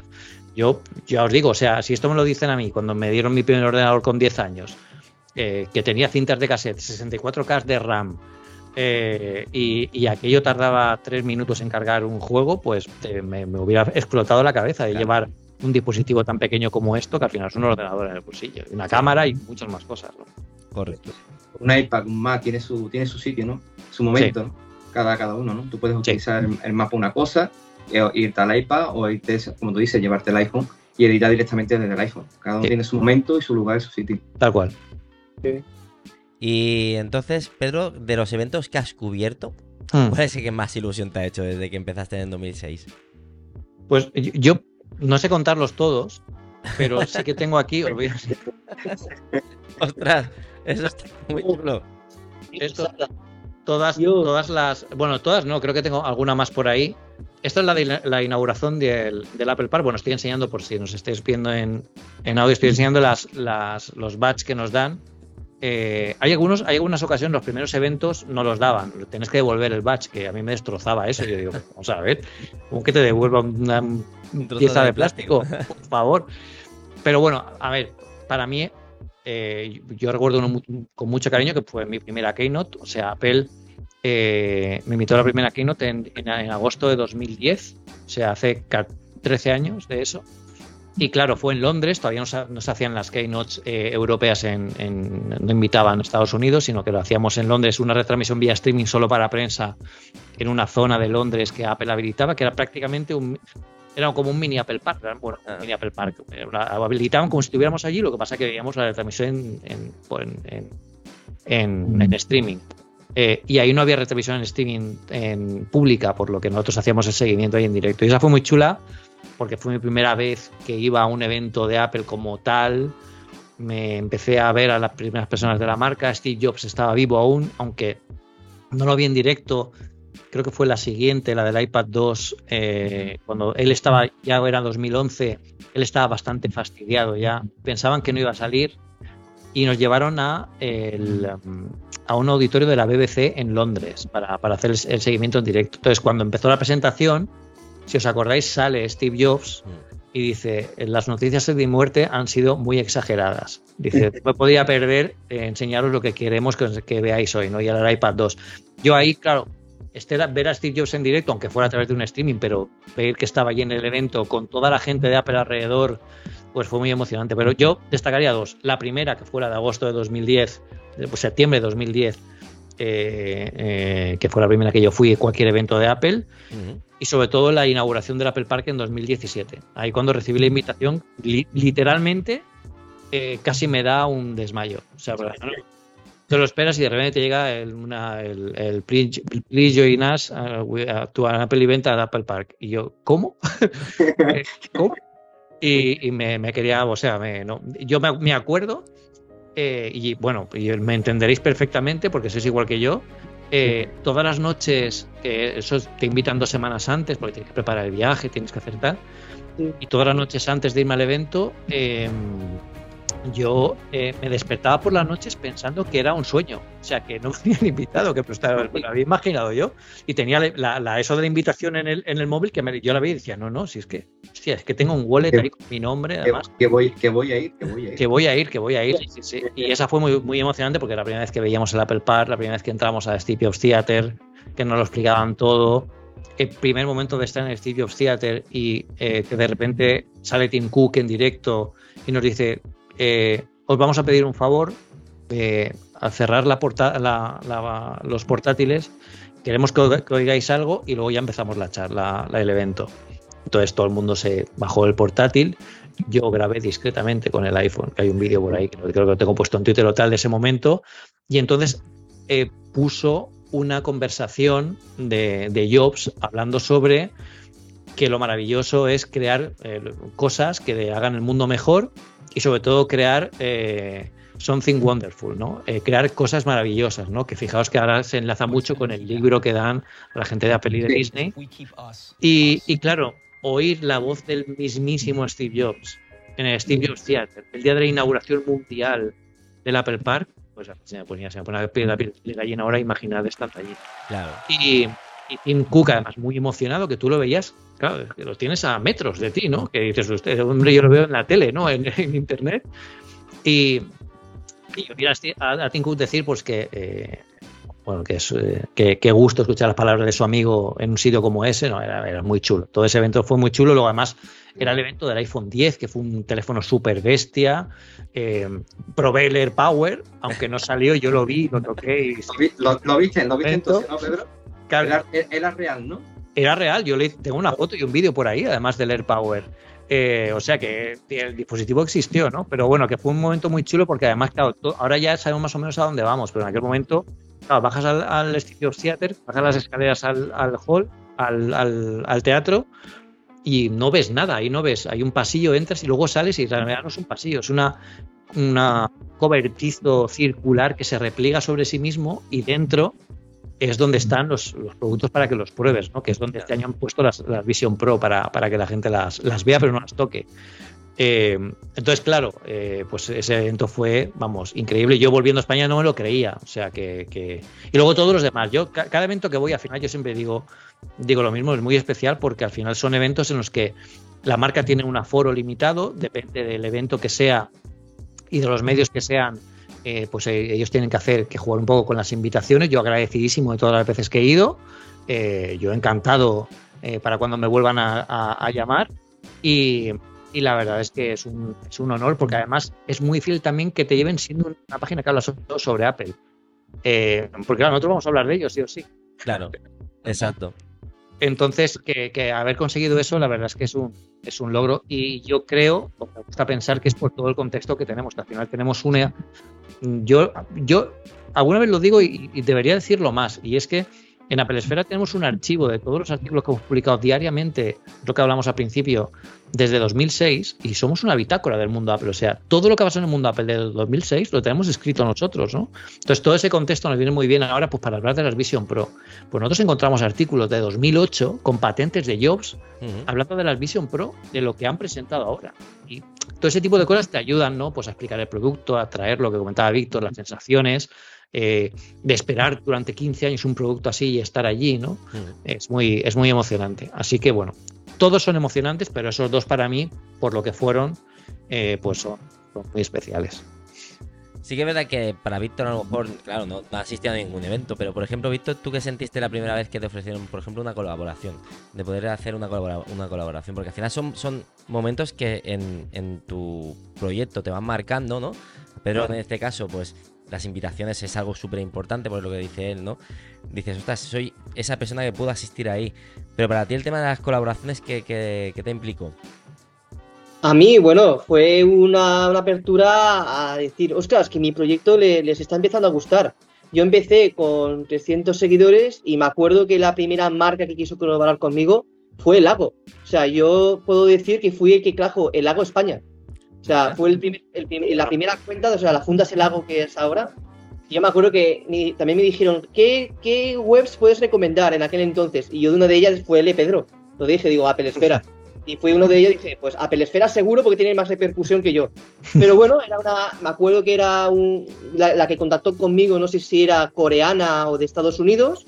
Y digo, sí, sí, que me gusta lo que estás haciendo por ahora y venga, que te quiero dar un, un pequeño empujón. Y desde entonces, pues me ha ido llegando, pues poco a poco, pues colaboraciones así, poco a poco.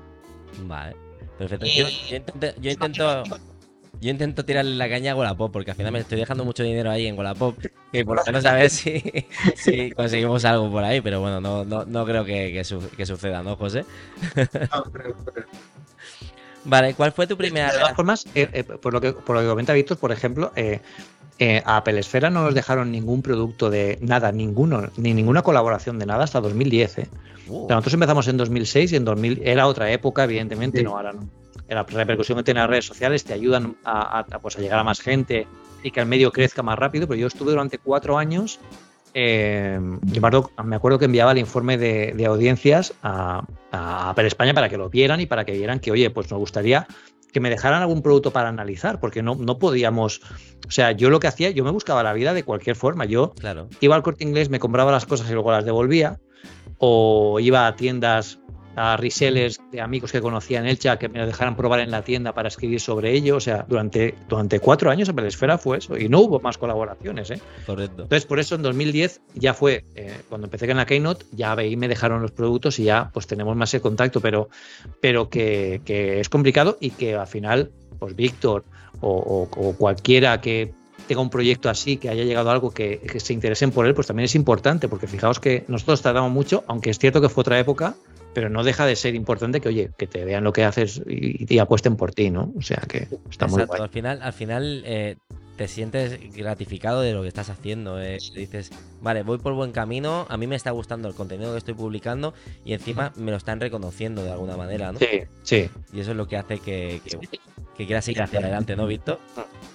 De hecho, de hecho, Víctor, quieres dar un paso más adelante, ¿no? Que era empezar ya un poquito. No sé si estoy desvelando no debería. No, No sé, bueno, sí, seguir con el, bueno, yo la idea es seguir con el, con el proyecto o estar con el tema de todo el, el entorno Apple. O sea, mi sueño ha sido siempre estar, al, siempre estar alrededor de todo el tema del entorno Apple, eso sí. Y luego, dicho lo de antes, del tema de las colaboraciones, a partir de ahí, pues, por ejemplo, empresas como de relacionados con HomeKit, que por ejemplo aquí en España está muy poco visto, me empezaron a ver porque yo publi- publicaba cosas de HomeKit y, por ejemplo, la primera marca que quiso colaborar conmigo fue Meros y Vocolin, que son las dos marcas también que han querido también colaborar conmigo. Ahora ya hace tiempo que no sé mucha cosa de ellos, pero bueno, la idea es intentar otra vez hablar con ellos, a ver si, si quieren otra vez mostrar los productos y interesarse en el mercado español. Porque aquí en España, por Mm. ejemplo, el tema de- HomeKit lo tienen todo muy apagado, no, no, no entiendo por qué. O sea, todo el tema del sistema domótico de Apple, que para mí es de 10, o sea, yo tengo media casa con, con, con- y entiendo por qué Apple no, Apple, por ejemplo, en el caso de aquí en España no quiere seguir in- investigando o invi- invirtiendo más en esa tecnología. Lo mismo le pasó con el HomePod. O sea, el HomePod de primera generación, por ejemplo, que era un producto de 10. O sea, yo no, no entiendo cómo no, no supieron venderlo bien. Mm. O sea, y yo ahora Pero porque aquí en España hay mucho Alexa. Eh, eh, el- en, en Estados Unidos hay mucho más mercado para HomePod y para, para, para todo el ecosistema de HomeKit, pero aquí se utiliza muchísimo Alexa. Yo, fuera de nuestra burbuja, hay mucha más gente que utiliza eh, el, el ecosistema de, del Google Assistant y Alexa que, que, que- que HomeKit. Pero sí que es cierto que ahora debería verse una tendencia más a la alza, porque con toda la integración de Thread, del consorcio que ha hecho Google, Apple, Amazon, para que los dispositivos entre ellos se vean, yo creo que eso va, va a impulsar un poco esto también. De hecho, yo, yo, yo traiciono a Apple en ese sentido. Yo toda la casa de automatización la tengo con Alexa.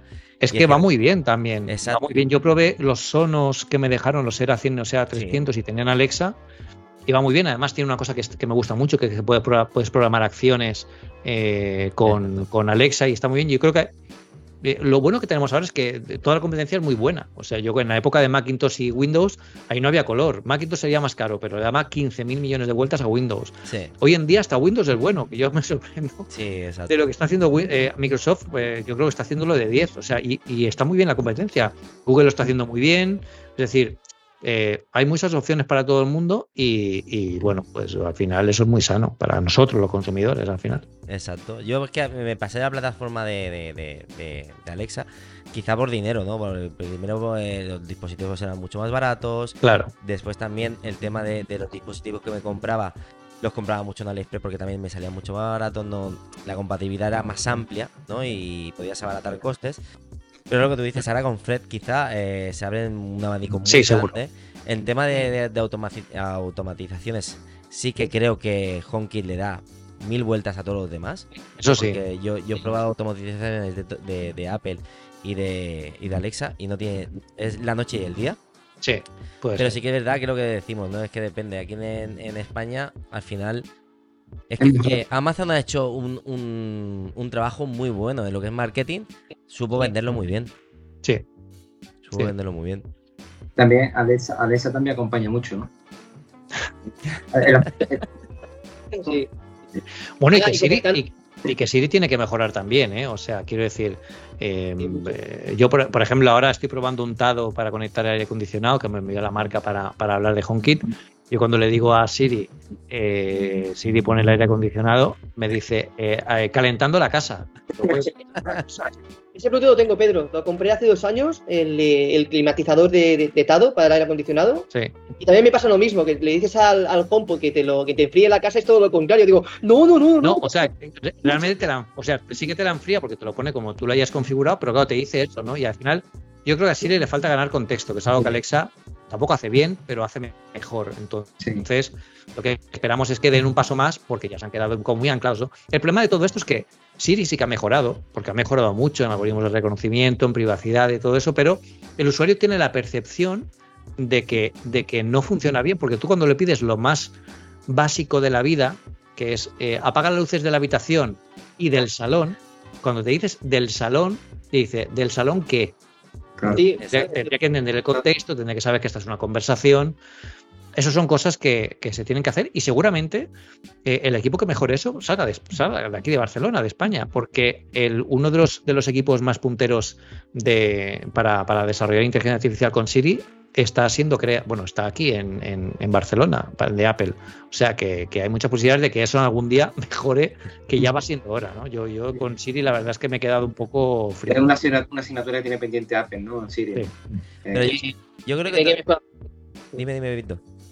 No, que decía que tienen que mejorar mucho en Siri. O sea, yo pensaba en esta WWDC que le iban a, a darle un paso más, o sea, que fuera más inteligente como Alexa, como el, de- como el de Google, con Google Home, y se han quedado un poco cortos. O sea, con el tema de la interactuación con, con el usuario, yo me queda, me queda un poco frío. O sea, yo, yo espero que en los próximos años, por ejemplo, que Siri me pueda, pueda mejorar en, en ello, claro.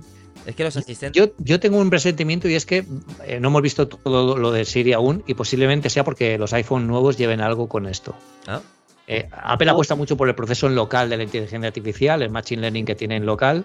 Para mejorar eso, ChatGPT tiene 256.000 núcleos de machine learning, por ejemplo, en remoto.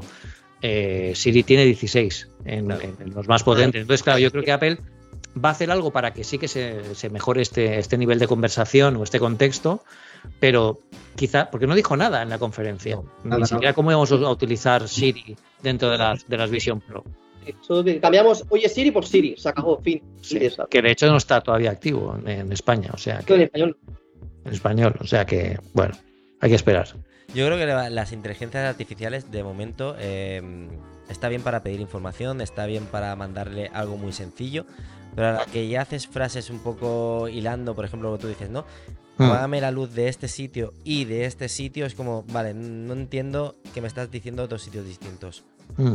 ¿Vale? O, o ponme un temporizador porque eh, se me está pasando esta receta que quiero seguir al siguiente paso. No te lo va a hacer. Entonces, Sí. tienen que mejorar en ese sentido. Pero bueno, poco a Sí. poco lo que decimos. Sí, Mm. De momento ahora ChatGPT está tirando muy fuerte. Y yo creo que todos los demás tendrán, tendrán que apostar por ahí. Mm. De hecho, Sí. Microsoft se ha metido muy fuerte en eso y yo creo que si Apple no se quiere quedar atrás, tendrá que, que apostar Lo que también. pasa es que Apple, eh, más que utilizar un, un lenguaje conversacional de pregunta-respuesta como Bard o como Sí. ChatGPT o ese tipo de, si- de sistemas, Apple lo, lo busca más de cómo ayudar al usuario. Y Apple está utilizando la inteligencia artificial desde hace muchos años, con, el- con la mejora en las fotos, eh, con- ahora con lo que estamos viendo, esto que, es- que hemos visto antes de las cámaras, de la cámara que trae los efectos especiales, que te reconoce tu forma y te aparece por detrás. Eso también es, es IA y se utiliza así, ¿no? Pero pero yo creo que tiene que integrarlo más, quitarlo a nivel de conversación. No veo a Apple sacando un chat GPT que te conteste así, pero sí que te entienda mejor lo que, lo que, lo que, lo que quieres o el contexto de lo que, lo que quieres preguntar. Pues si quieres pasamos a la siguiente pregunta porque te estamos haciendo aquí, eh, vamos, eh, se va a alargar un montón y tampoco queremos ponerte en, este, en esta tesitura. Pero bueno, ¿qué opinas sobre los sistemas operativos que, ha- que ha presentado Apple? Y si piensas que llegará algo un poco distinto en, en septiembre. Es un año de transición en, a nivel de sistemas operativos. Yo creo que Apple lo que, hacía, lo que ha hecho este año es presentar sistemas operativos muy estables, basados en funcionalidades que utilice el usuario en el día a día, sin grandes mega revoluciones, porque este año tiene muchas cosas encima de la mesa con la Vision Pro. Y, esto ya lo hemos vivido, ¿no? Os comentaba antes del contexto de estar tantos años hablando del mundo Apple. Esto lo vimos en 2007 con el iPhone. Cuando salió el iPhone, Steve Jobs tuvo que salir en un evento especial pidiendo perdón porque iba a retrasar Leopard, porque Leopard no, se supone que tenía que salir, en aquel momento salían en junio en la conferencia de desarrolladores, pero no les daba tiempo a sacarlo en junio. Y dijo que iba a salir en septiembre, no, en octubre de, ese año, porque eh, necesitaban todos los recursos de Apple para el iPhone. Entonces, claro, yo creo que este año, evidentemente, no es tan marcado pero Apple ahora tiene muchas cosas encima de la mesa, tiene que darle mucha presencia a la Vision Pro, que les queda un año para sacarlo al mercado, y un año no significa 12 meses, porque para que esté en el año natural que ha dicho Apple, tienen que estar en producción cerradas con todo el merchandising, todo el cómo van a presentarlas, cómo las van a vender, cómo las van a vender en las tiendas, cómo van a funcionar, todo eso tiene que estar cerrado ya prácticamente. Entonces van muy a prisa y corriendo. Pero bueno, lo que hemos visto con Gallos 17, con macOS Sonoma, iPadOS, WatchOS 10, que también se habla mucho con, eh, con, WatchOS, eh, perdón, con, con tvOS también, eh, son actualizaciones muy estables, muy centradas en el usuario, con funcionalidades claras. Estas tres cosas tienes este año y además te prometo que el sistema operativo va a ir muy bien, ya desde la primera beta lo estamos viendo. Yo creo que es un año de estabilidad y de aprovechar al máximo. Yo ya os digo, en el artículo que he publicado en Apple Esfera sobre Sonoma, yo lo decía, hacía años que no me divertía tanto con el Mac, porque ahora con los widgets, por ejemplo, que parece una chorrada, pero es que te facilitan mucho la información del día a día y puedes personalizarlos de mil maneras distintas. El utilizar el llavero, el, iCloud Keychain en cualquier navegador que no sea Safari, eso también se puede hacer con Sonoma. Pedro, ¿has probado, eh, cuando tú presentas la pantalla ¿Has probado la opción hecha de compartir pantalla y que el, contenido se te quede detrás? El over, ¿cómo era? Over. Pues creo que no. Pues pruébalo que te va a gustar. Creo ah, pues lo, lo, probaré, lo probaré. Pues es, como si tuviera, como si tuviera el, contenido, como si fuera la visión OS. Ah, bueno, claro, que, te, apareces como en una esfera, ¿no? Como una esferita o algo así. No, echar la esfera y echar la parte que te deja el contenido, la ventana o la aplicación, mm. o lo que tú, lo que tú quieras, detrás tuya como si fuera una ventana de Vision OS. Eso para dar charlas o para, hacer presentaciones de empresa es una, una maravilla. Pues todo eso, eso, todo eso es inteligencia artificial también, ¿no? Hay que mm. reconocérselo a Apple, aunque no sea ChatGPT, también son cambios importantes, aunque no es Siri. Eso no lo hace Siri. Pues bueno, nosotros ya dimos nuestra opinión en el podcast pasado y para no entrar un poquito en redundancia y que, que, digan lo que nos están viendo qué pesados somos ya con esto, pasamos con un poquito en el día a día, ¿no? ¿Qué es lo primero que haces cuando te levantas? ¿Qué, dispositivo coges? Pues el iPhone. Yo creo que. Yo creo que. el 99. Yo creo que todos. Sí, creo que todos igual. Yo creo que todos ahí. Y, bueno, pues eh, normalmente suelo trabajar. Tengo algún día de oficina. Eh, si tengo día de oficina, pues ya me voy directamente para, la OFI.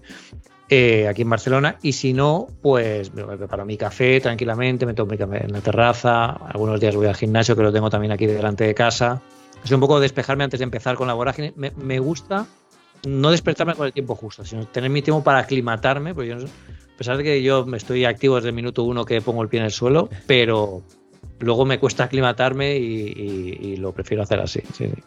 A mí me cuesta mucho, me levanto, me levanto quizá casi hora y media antes de trabajar, pero me cuesta muchísimo. Y ya cuando tengo las niñas, la semana que tengo las niñas ya es. Ahí sí que hora, hora y media antes se me queda corta, pero bueno, más o menos. Un sprint. Pero siempre, siempre es verdad, ¿eh? Lo primero que hago es, quizá porque también utilizo el, iPhone como despertador, pero lo coges y lo primero que haces es chequear, vale, ¿qué tengo? Los correos del trabajo, bueno, no voy a mentir, va, redes sociales y todo lo demás, y después empiezo, va, correos del trabajo y todo lo demás. Pero bueno, José, ¿tú qué es lo primero que utilizas? Yo el iPhone, ¿no? Y ve, y ve las métricas, eh, por ejemplo, de Autosleep, Y de las métricas de Athletic. Me gusta mucho cuando me levanto, lo primero del día, para ver cómo me voy a encontrar en, el día a día, ¿no? A ver, las hmm. métricas que tengo, ¿no? Y después, pues, el iPad, ¿no? Para ver las redes sociales, las noticias y demás. Estos son los dispositivos que yo utilizo cuando, cuando me levanto. ¿Y tú, Víctor? Bueno, más o menos siguiendo la línea de vosotros, lo mismo. O sea, el iPhone, cuando me levanto para ver qué notificaciones tengo, o sea, si tengo algún evento de calendario, si tengo, por ejemplo, si me han reaccionado a algo, a un me gusta o, o cualquier, o un me gusta en TikTok o en Twitter o, o un comentario, poder mirarlo desde el iPhone. Y luego para verlo con calma, pues me siento, me siento en el, bueno, me siento con el, con el iPad y voy contestando. Perfecto. Sí. Perfecto. Pues bueno, Pedro, ¿qué representa para ti el iPhone en tu día a día? Bueno, es el- yo creo que es el ordenador principal que utilizo. Eh, yo creo que como yo mucha gente, ¿no? Porque al final ahí lo tenemos todo. Eh, lo que comentábamos antes, yo he llegado hasta escribir un post en, en el iPhone, grabamos vídeos, fotos. Es la bitácora de nuestro día a día. Ah, Queramos o no, hacemos muchas fotos eh, que antes no podíamos hacer, pues no teníamos. la- cuando era la época analógica, evidentemente, teníamos 20 fotos por carrete o 30 fotos por carrete y no podíamos hacer fotos a lo loco. Pero ahora está bien pues recordar, ¿no? Esos momentos de hace 10 años, donde estaban 5 años, a través de tu carrete de fotos, que es muy divertido, a veces, a veces no tanto, pero, pero normalmente pues está muy bien. Y pues ahí tienes todo, tus fotos, tus vídeos, mm, tu comunicación con la gente que quieres. Yo además, yo vivo en Barcelona, pero yo soy de Elche, en, en, en Alicante, yo tengo la familia allí, pues hablamos con ellos a través de FaceTime, o sea que al final es un poco todo. Es el epicentro, lo que era antes el ordenador de escritorio donde tienes toda tu vida digital, ahora mismo es el iPhone. ¿no? Yo creo que va siendo, va a seguir siendo así durante mucho tiempo. La gente habla mucho de que las Vision Pro estaban destinadas a, a canibalizar el iPhone y yo creo que a quien van a canibalizar es al Mac o incluso al iPad, te diría. Sí. Eh, o a- por lo menos en la primera etapa trabajar en coexistencia. Luego ya, a ver, cuando ya evidentemente el dispositivo se sea más ligero y más todo, pero el iPhone yo creo que todavía le queda mucha vida. Sí, sobre todo por tamaño. Dime, José. Sí. No, iba a preguntar a Pedro si, si él cree que las Vision Pro llegarán a ser unas gafas como unas gafas normales. Sí, sí, sí. Yo lo decía yo, sí. Sí, de hecho, seguramente si nos preguntaran en 2007 si pensábamos que el... O sea, la pregunta en 2007, eh, yo me acuerdo cuando estábamos allí, la pregunta en 2007 es, pero ¿de verdad tú piensas que todo el mundo va a querer un teléfono de estos? Sí. O sea, ¿tú crees que todo el mundo va a llevar un dispositivo como estos en, en el bolsillo? Si antes llevábamos Sony Ericsson, llevábamos móviles muy pequeñitos, muy raros, de Nokia cuando hacían las locuras esas que hacían. La- la- Entonces, la- ahora lo veo muy raro y la tecnología, claro, si, en aquel momento dirías, de verdad una foto que haces cuando te levantas a un café o lo que sea, que queda espectacular, que parece una cámara reflex, en 2007 tú la dices, ¿tú crees que este- esta foto la harán los teléfonos dentro de 17 años?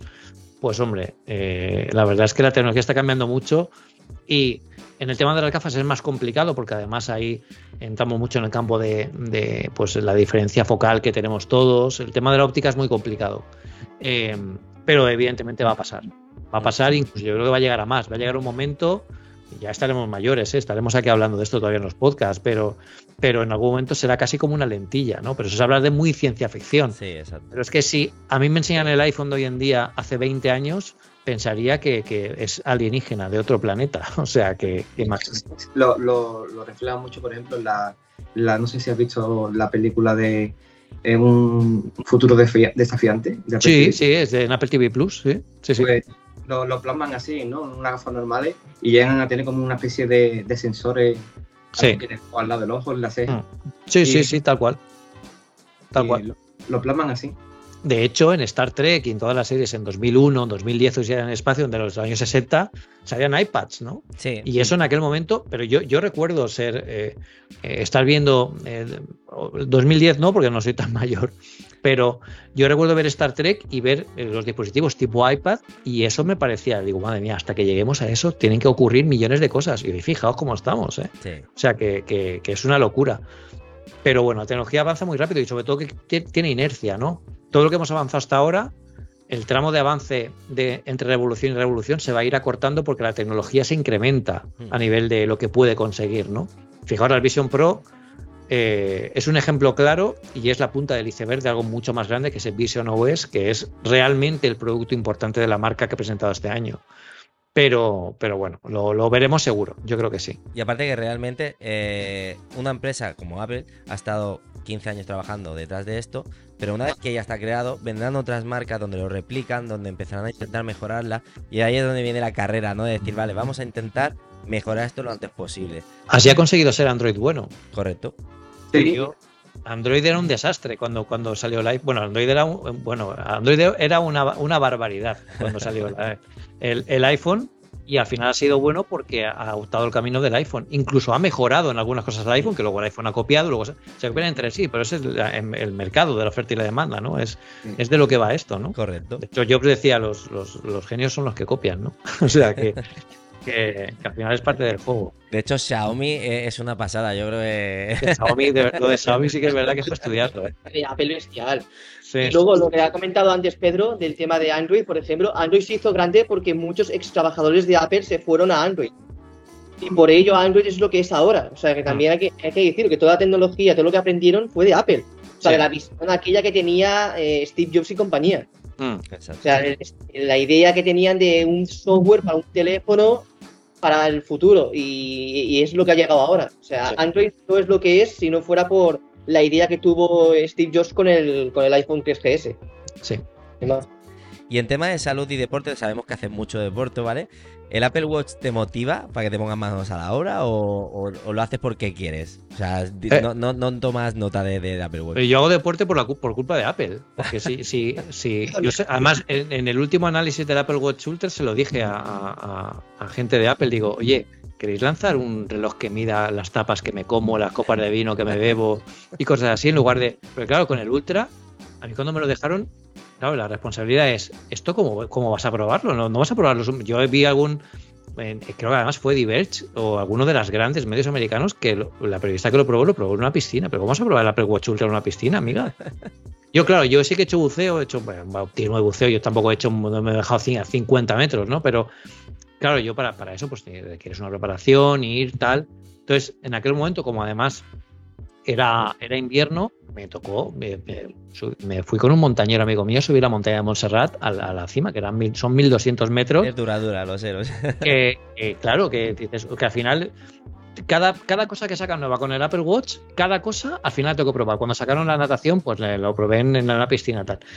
Pero para mí es muy importante. Yo creo que el deporte a mí me ayuda mucho a desconectar. A mí sobre todo me ayuda, eh, me gusta mucho salir a correr por el hecho de que yo me pongo la música y desconecto y es una cosa que, que viene de la, de la, época del iPod, ¿no? Comentábamos antes con, con Víctor, a mí yo echo mucho de menos el tema de la Power Song, ¿no? Que es un concepto que me gusta mucho y que tiene mucho sentido, ¿no? Y es que cuando eh, Apple sacó los modelos de Nike Plus, había un botón que tú pulsabas, te dejas pulsar el botón central y se activaba la Power Song, que es esa canción que da igual lo jodido que estés, que cuando la escuchas te te el subidón y dices tú, estos últimos 100 metros voy a muerte. Hmm. Pues eso eh, es algo que me gusta mucho. ¿no? Yo creo que eso nos pasa después de estar un día de trabajo, de mucho trabajo, muy, con muchos, pues, lo que tenemos todo en el, en el día a día, para mí salir a correr, la verdad es que me desconecta muchísimo. ¿no? De hecho, publicó un artículo en la Peresfera de cómo replicar una Power Song con, con atajos. ¿no?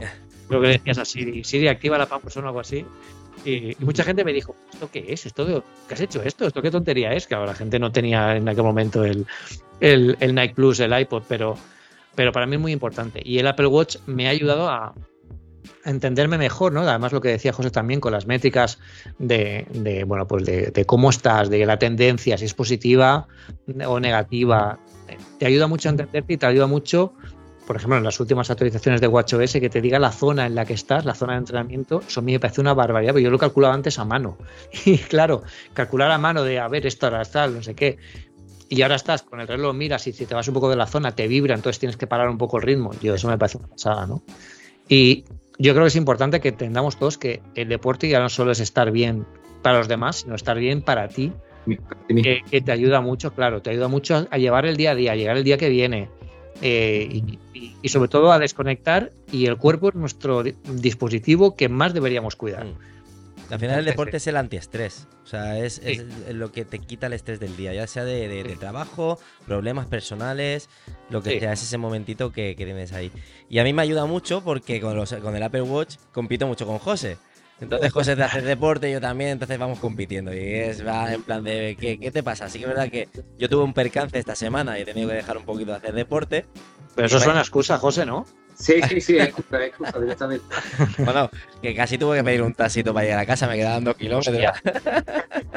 Pero bueno, ya, ya estoy mejor, ya estoy mejor. O sea, no... A mí eso me pasó, me pasó que tenía que probar una aplicación, una aplicación nueva que salió con el Apple Watch hace ya años, ¿eh?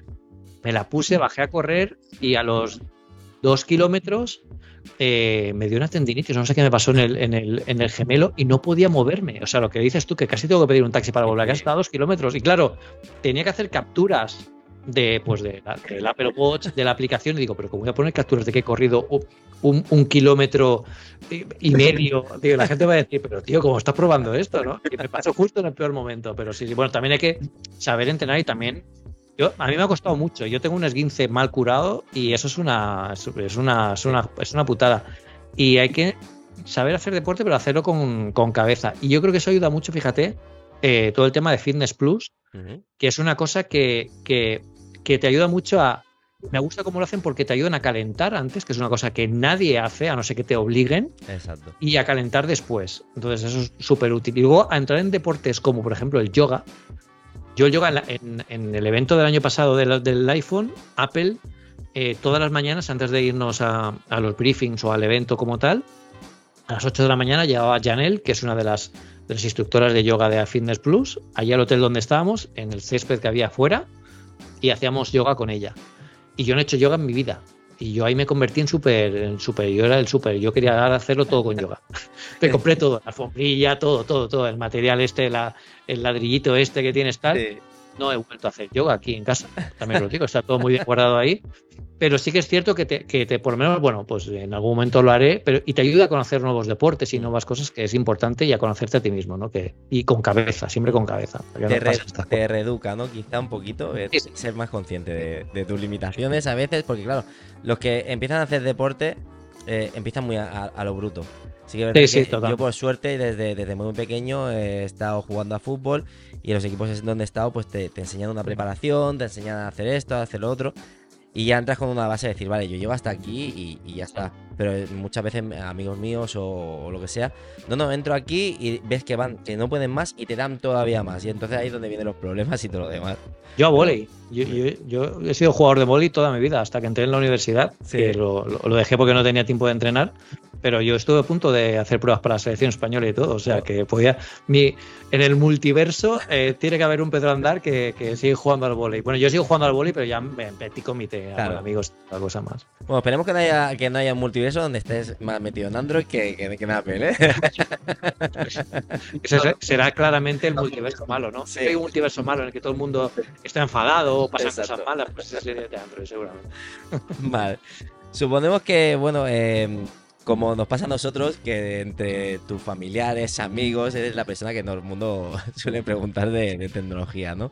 ¿Cómo te sientes con esta, con esta presión? Porque a mí a veces me, me vence, ¿eh? Claro, yo, claro, a mí me, me pasa, el otro día estábamos en, en, en el campo con, con, la familia, viene mi prima y me dice, oye, que un amigo mío me ha dicho que, que, me, que me apellido como uno que lee el de Apple, que si, que si tal, digo, claro, mi prima se llama eh, Laura Aznar. Sí. Entonces, claro, y dice, claro, si es mi primo, esa página de ese. No, no, me digas, pues pregúntale. Y me envió una lista de preguntas. Y claro, a ver, yo intento, yo intento contestar, contestar siempre. Además, Víctor lo sabe que yo siempre está por Instagram. Yo, todo el mundo que me, que me pregunta, como tengo tantos seguidores, me, me, quiero contestar porque a mí me gusta hablar de esto y, y, no pasa nada, ¿no? Pero en mi familia, todo el mundo ya se adapta, ¿no? Intentan tener siempre el, el, esto de decir, bueno, a Pedro no le voy a preguntar, porque ya sé lo que, me voy a, lo que me va a recomendar. Pero hay una cosa que aprendí también de alguien de Apple, precisamente, eh, que es que no necesariamente tienes que recomendarle Apple a todo el mundo. No, es decir, porque si te llega alguien que tú sabes que esa persona primero no va a aprovecharlo o no lo va a necesitar o, o, o lo que sea, pues oye, pues si te viene alguien es que es muy caro, yo solo quiero para tal. Pues, yo esto, esta técnica la he hecho con un amigo. Se compró un PC en su momento. Fue más barato, la mitad de barato. Empezó a tener toda clase de un invernadero de virus, a pesar de que yo le dije que se instalara un antivirus, toda la historia. Ya no ha vuelto a comprar. Es decir, tú quieres un Android, coge un Android. Si a lo mejor te gustan y son buenos, ¿no? Seguramente hay gente, yo creo los de Android son muy buenos, pero los Android de hoy en día valen como un iPhone, ya no es el. Exacto. Me lo compro que vale la mitad. O sea, te, cómprate un Galaxy S23 ahora, a ver cuánto cuesta, ¿no? Correcto. Es un dispositivo brutal, pero es igual de caro que un iPhone y no tiene el mismo ecosistema ni muchas más cosas, ¿no? Y a mí, pues, pues sí, me, me, me pasa eso, me preguntan eh, eh, muchas cosas y, bueno, en la oficina siempre hay siempre tengo cola. O sea, siempre que volvemos de alguna keynote o hay alguna cosa, pues ya hay el peregrinaje de a ver qué me, qué me a ver Pedro qué dice o cuando me, me dejan algún producto para probar que puedo llevarlo, porque hay muchas cosas que me dejan que no puedo enseñarlas antes de que salga el artículo, porque tenemos embargo de la de, del eso, pues, pues allí, pues todo el mundo al final me acaba. Pero es una cosa que me gusta. Yo cuando estaba más metido en el mundo PC, a mediados de los 90, pues a mí me llamaban para que le instalara tarjetas gráficas, el de ROM este de la, del padre de mi amiga, y ahora me llaman para preguntar pues modelos de iPhone, de iPad, que no sé. Sí. Pero bueno, al final es- es- viene con el viene con el viene con el con el oficio, o sea que yo creo que estoy acostumbrado ya. Yo, por ejemplo, la- la- cuando me aconsejan, hay, hay para personas que lo tienen muy claro. O sea, Ah. evidentemente, por ejemplo, a mí mi madre me dijo, dice, aparte de, de- ella tiene un iPhone, ¿no? Pero me dijo, yo es que con un ordenador no me veo. Yo es que necesito conectarme, o sea, ver páginas web, necesito esto, necesito lo otro. Mi mamá, digo, ¿a ti te va bien el iPhone? Dice, sí, pero se me queda pequeño. Digo, cómprate un iPad. Claro. Porque es lo fácil y realmente se compró el primer. Pero es que mi madre ya pasa a unos extremos bastante. Se compró el primer iPad Pro que, que salió, el de 12,9. O sea, pasó. que yo decía, joder, mamá, digo, tienes una Te máquina. has venido que- arriba, te has venido arriba. digo, la quería yo y te la has comprado tú. Digo, algún día te la robaré. Y dice, no, no, esto se queda.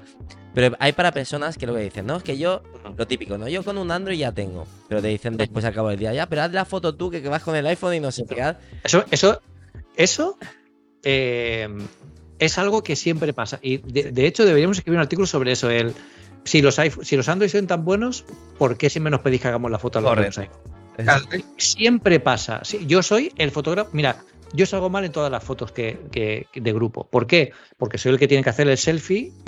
Mira, claro, yo algo mal yo siempre, porque yo no salgo bien enfocado. Pues salen ellos todos los demás bien, pero claro, es la foto de Pedro que lo haga Pedro. Bueno, pero claro, al final pasa Pero- eso. el que, Ojo. que tenga el iPhone el que hace la foto. Sí, Sí, sí, claramente. Ojo, pero después te dicen que se la pases por WhatsApp. ¿De qué te sirve hacer una foto? Sí, sí. Claro, es que te, te va a perder la calidad de imagen, claro. Eh, están haciendo por airdrop, ¿no? Por ejemplo. Exacto, pero bueno. Pues bueno, la última pregunta del día, ya, o sea, de tarde-noche, ¿vale? Es ¿qué aplicaciones son las que más utilizas en el día a día? En el iPhone. Utilizo mucho las de Apple, excepto con- para el correo, que para el correo no me gusta nada mail. Me va gustando últimamente, pero yo creo que a Apple tampoco le gusta mail. Eh, Como mail- mail- Coincido, coincido contigo, Pedro. es que mail. Tarda mucho en, en- en- en reci- en refrescar la, la Pero- de entrada, ¿eh? Yo, yo, yo creo que aquí Apple lo- que, lo que ha hecho con mail es un poco, bueno, tenemos que tener esta aplicación porque la tenemos que tener, pero tampoco le importa mucho. Es decir, pues, bueno, si no tienen esta, pues que tengan otra, ¿no? Entonces yo utilizo Spark, que tampoco es la mejor, No. no es la mejor tampoco, pero es que es muy difícil. Esto lo habla mucho con Carlos Navas, que tengo el podcast de Una Cosa Más, que él ha probado todas las aplicaciones de correo electrónico habidas así por haber y no hay ninguna perfecta, ¿no? El problema de las aplicaciones de correo electrónico es que quieren innovar tanto que se alejan de lo que es el correo electrónico y al final son inusables, ¿no? Spark ha, ha conseguido aquí, tiene un mare magnum de una carpeta inteligente, ¿qué tal? Digo, a ver si eso quiero ver mi correo organizado y ya está. No inventes la rueda, ¿no? Y ahora han metido la inteligencia, la inteligencia artificial con ChatGPT. Para contestar, sí, sí, sí, sí, sí, sí, sí. Pero bueno, por lo menos ves que avanzan, ¿no? Que más o menos ahora corrigen, ¿no? Porque hay, había muy- una- muchas cosas que no gustaban de la última versión y han, tendido a, oye, volvamos a, a volver a, a algo más clásico. Y luego por lo demás, pues utilizo mucho Apple Music, estoy mirando el dock ahora mismo. Soy muy de Photoshop, Adobe Lightroom, eh, tengo la suite que es con lo que hago casi todo cuando hago una imagen, alguna cosa en para, para Perfera Pixelmator me gusta mucho, sobre todo desde la llegada de Apple Silicon, porque está muy bien utilizado el tema de- del retoque de fotos y demás. Y bueno, pues poquitas cosas más. Es que fuera del ecosistema Apple, Notas me gusta mucho. He pro- he intentado probar Notion. Yo la Corla ha intentado, ha intentado que, que me haga de la secta de Notion, pero me parece excesivamente. Tienes que, tienes que tener un, un Notion para el Notion, ¿no? Para aprender a utilizarlo. Y al final digo, pues es que vuelvo a notas siempre, porque lo tengo en todos los dispositivos. Es rápido, intuitivo, no tengo nada más. O sea, que Me pasa a mí con, con Cristian, ¿no? que me sigue meter en Notion, pero digo, no, nos quedamos en nota. es, más senci- es más sencillo. Y él no, Notion, Notion, pero. Sí, Eh, sí, yo- hay- es muy potente Notion, ¿eh? y además es una pasada lo que Sí. se puede hacer, pero yo no me veo con el tiempo suficiente como para hacerlo tan bien como, por ejemplo, la Core. Tú ves a la Core y la Core tiene ahí montado la, la- la Wikipedia en, en su Notion. Pero vamos, yo no lo sé hacer.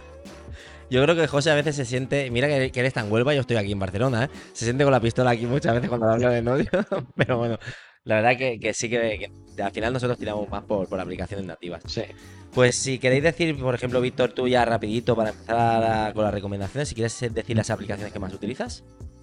Bueno, lo que uso en general son las aplicaciones nativas de, de Apple. O sea, yo las, las uso en el día a día. Por ejemplo, soy usuario de Apple Music con la cuenta de estudiante ahora en este último año que me queda. que por eso he podido también tener el acceso, por ejemplo, a Apple TV Plus y conocer las series, que son de 10, o sea, las series de Apple. Yo no entiendo cómo la gente no las puede conocer, porque... Pero estás aprovechando, ¿eh? Estás aprovechando ahí. sí, bueno, y luego cuando se termine la suscripción seguramente me, miré a Apple One. Vale. Eso es la idea.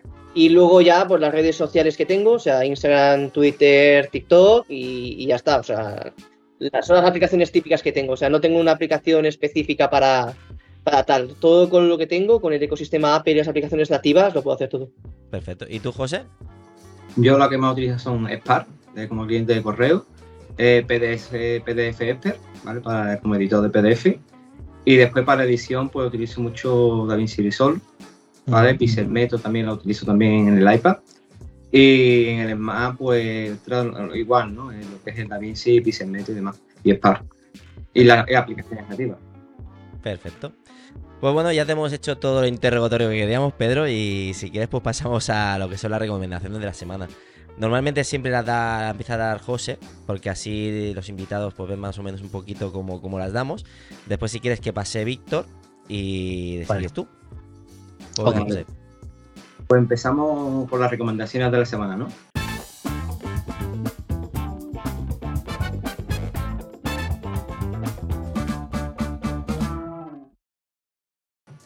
Esta semana voy a recomendar una película, ¿vale? Para todos los fans de Apple, que es la película de Job, ¿vale? Que es protagonizada por Aston Catcher, que esta película retrata la, vida de Steve Jobs desde que, sale de la, universidad hasta, y se asocia con, con, Bosnia para fundar Apple ¿no? y crear su primer ordenador personal. ¿no? Y va hasta, hasta que crea el primer iPod en, en 2001. ¿no? La verdad que esta película es muy recomendable para eso, para cualquier fan o no fan de Apple. ¿no? y la serie que voy a recomendar es la, una serie de, de drama, ¿vale? que se titula Los últimos días de Ptolemy Gray, ¿vale? que protagoniza Samuel Leroy Jackson y esta es una serie que cuenta la historia de, un enfermo de Alzheimer, ¿vale? Que pierde a su cuidador de confianza. Y un adolescente, pues, huérfano, pues se hace cargo de él, Y esta, adolescente encuentra una cura momentánea, ¿vale? Que le ayuda a recobrar eh, momentáneamente de esta enfermedad de Alzheimer y, le ayuda a resolver ciertos problemas que va teniendo durante, durante la serie, ¿no? Perfecto.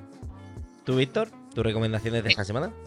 Bueno, pues como recomendaciones de la semana, como hemos hecho en los anteriores episodios también, voy a recomendar una serie, una película y una recomendación de una empresa que sigue colaborando conmigo. Una de la serie sería la segunda temporada de Genius de National Geographic para Disney Plus, que habla sobre la vida del genio pintor Pablo Picasso, interpretado por el gran Antonio Banderas, que es una serie que está muy bien para conocer la vida del gran artista español y conocer su vida perspectiva y su estilo de arte que le hizo tan famoso, ¿no?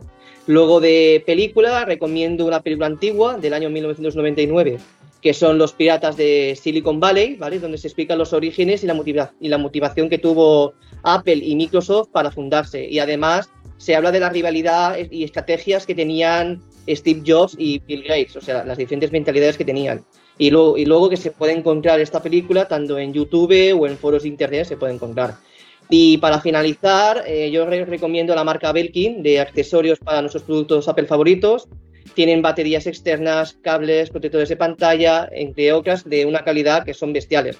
O sea, llevo muchos años probándolo y antes de que ellos probaran conmigo y de verdad que no tengo ninguna queja. ¿eh?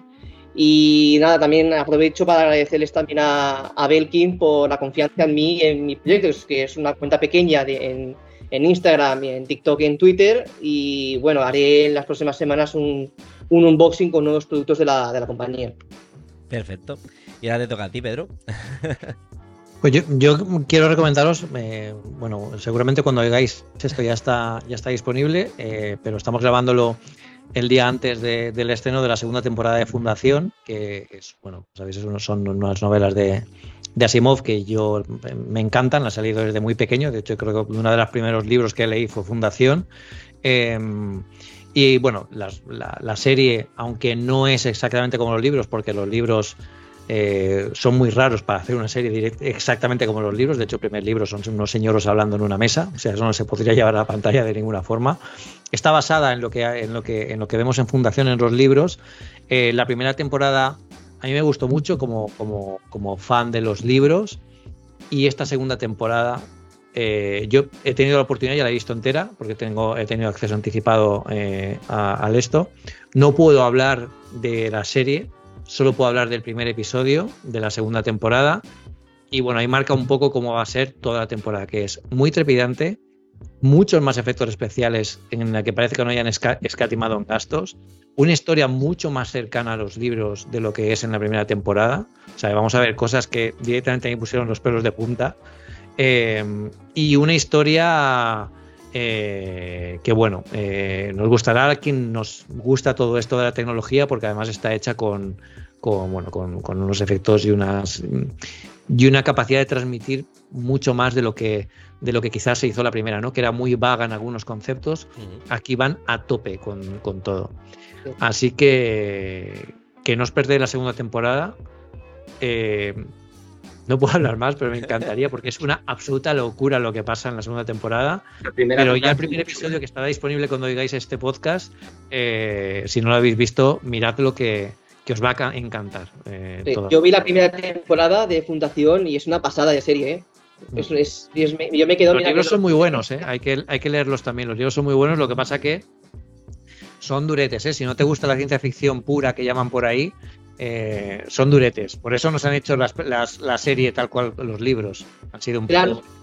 Lo iba a decir, sí, Que no, no, se ha ligado tanto a, los libros, porque mi padre, por ejemplo, lo, leyó hace un, par de años, eh, saga de Asimov, y me, contaba eso, que dice que hay algunas cosas de los libros que no se ha... no, no tiene... Digo, yo no, digo muy poco de Asimov. Lo han hecho, lo han hecho más, más cinematográfico, yo también lo entiendo, ¿eh? para, que, para que lo pueda para que sea más atractivo y bueno, yo creo que el impacto visual de esta segunda temporada ya se viene desde el primer episodio. O sea, el primer episodio de la segunda temporada ya deja bien claro cómo va a ser todo, todo el resto de temporadas, aunque vienen muchas sorpresas. O sea, yo ya, ya iremos comentando de esto, ya iré comentando en redes sociales y con vosotros y lo que haga falta, pero, pero va a ser una temporada muy emocionante. De acuerdo.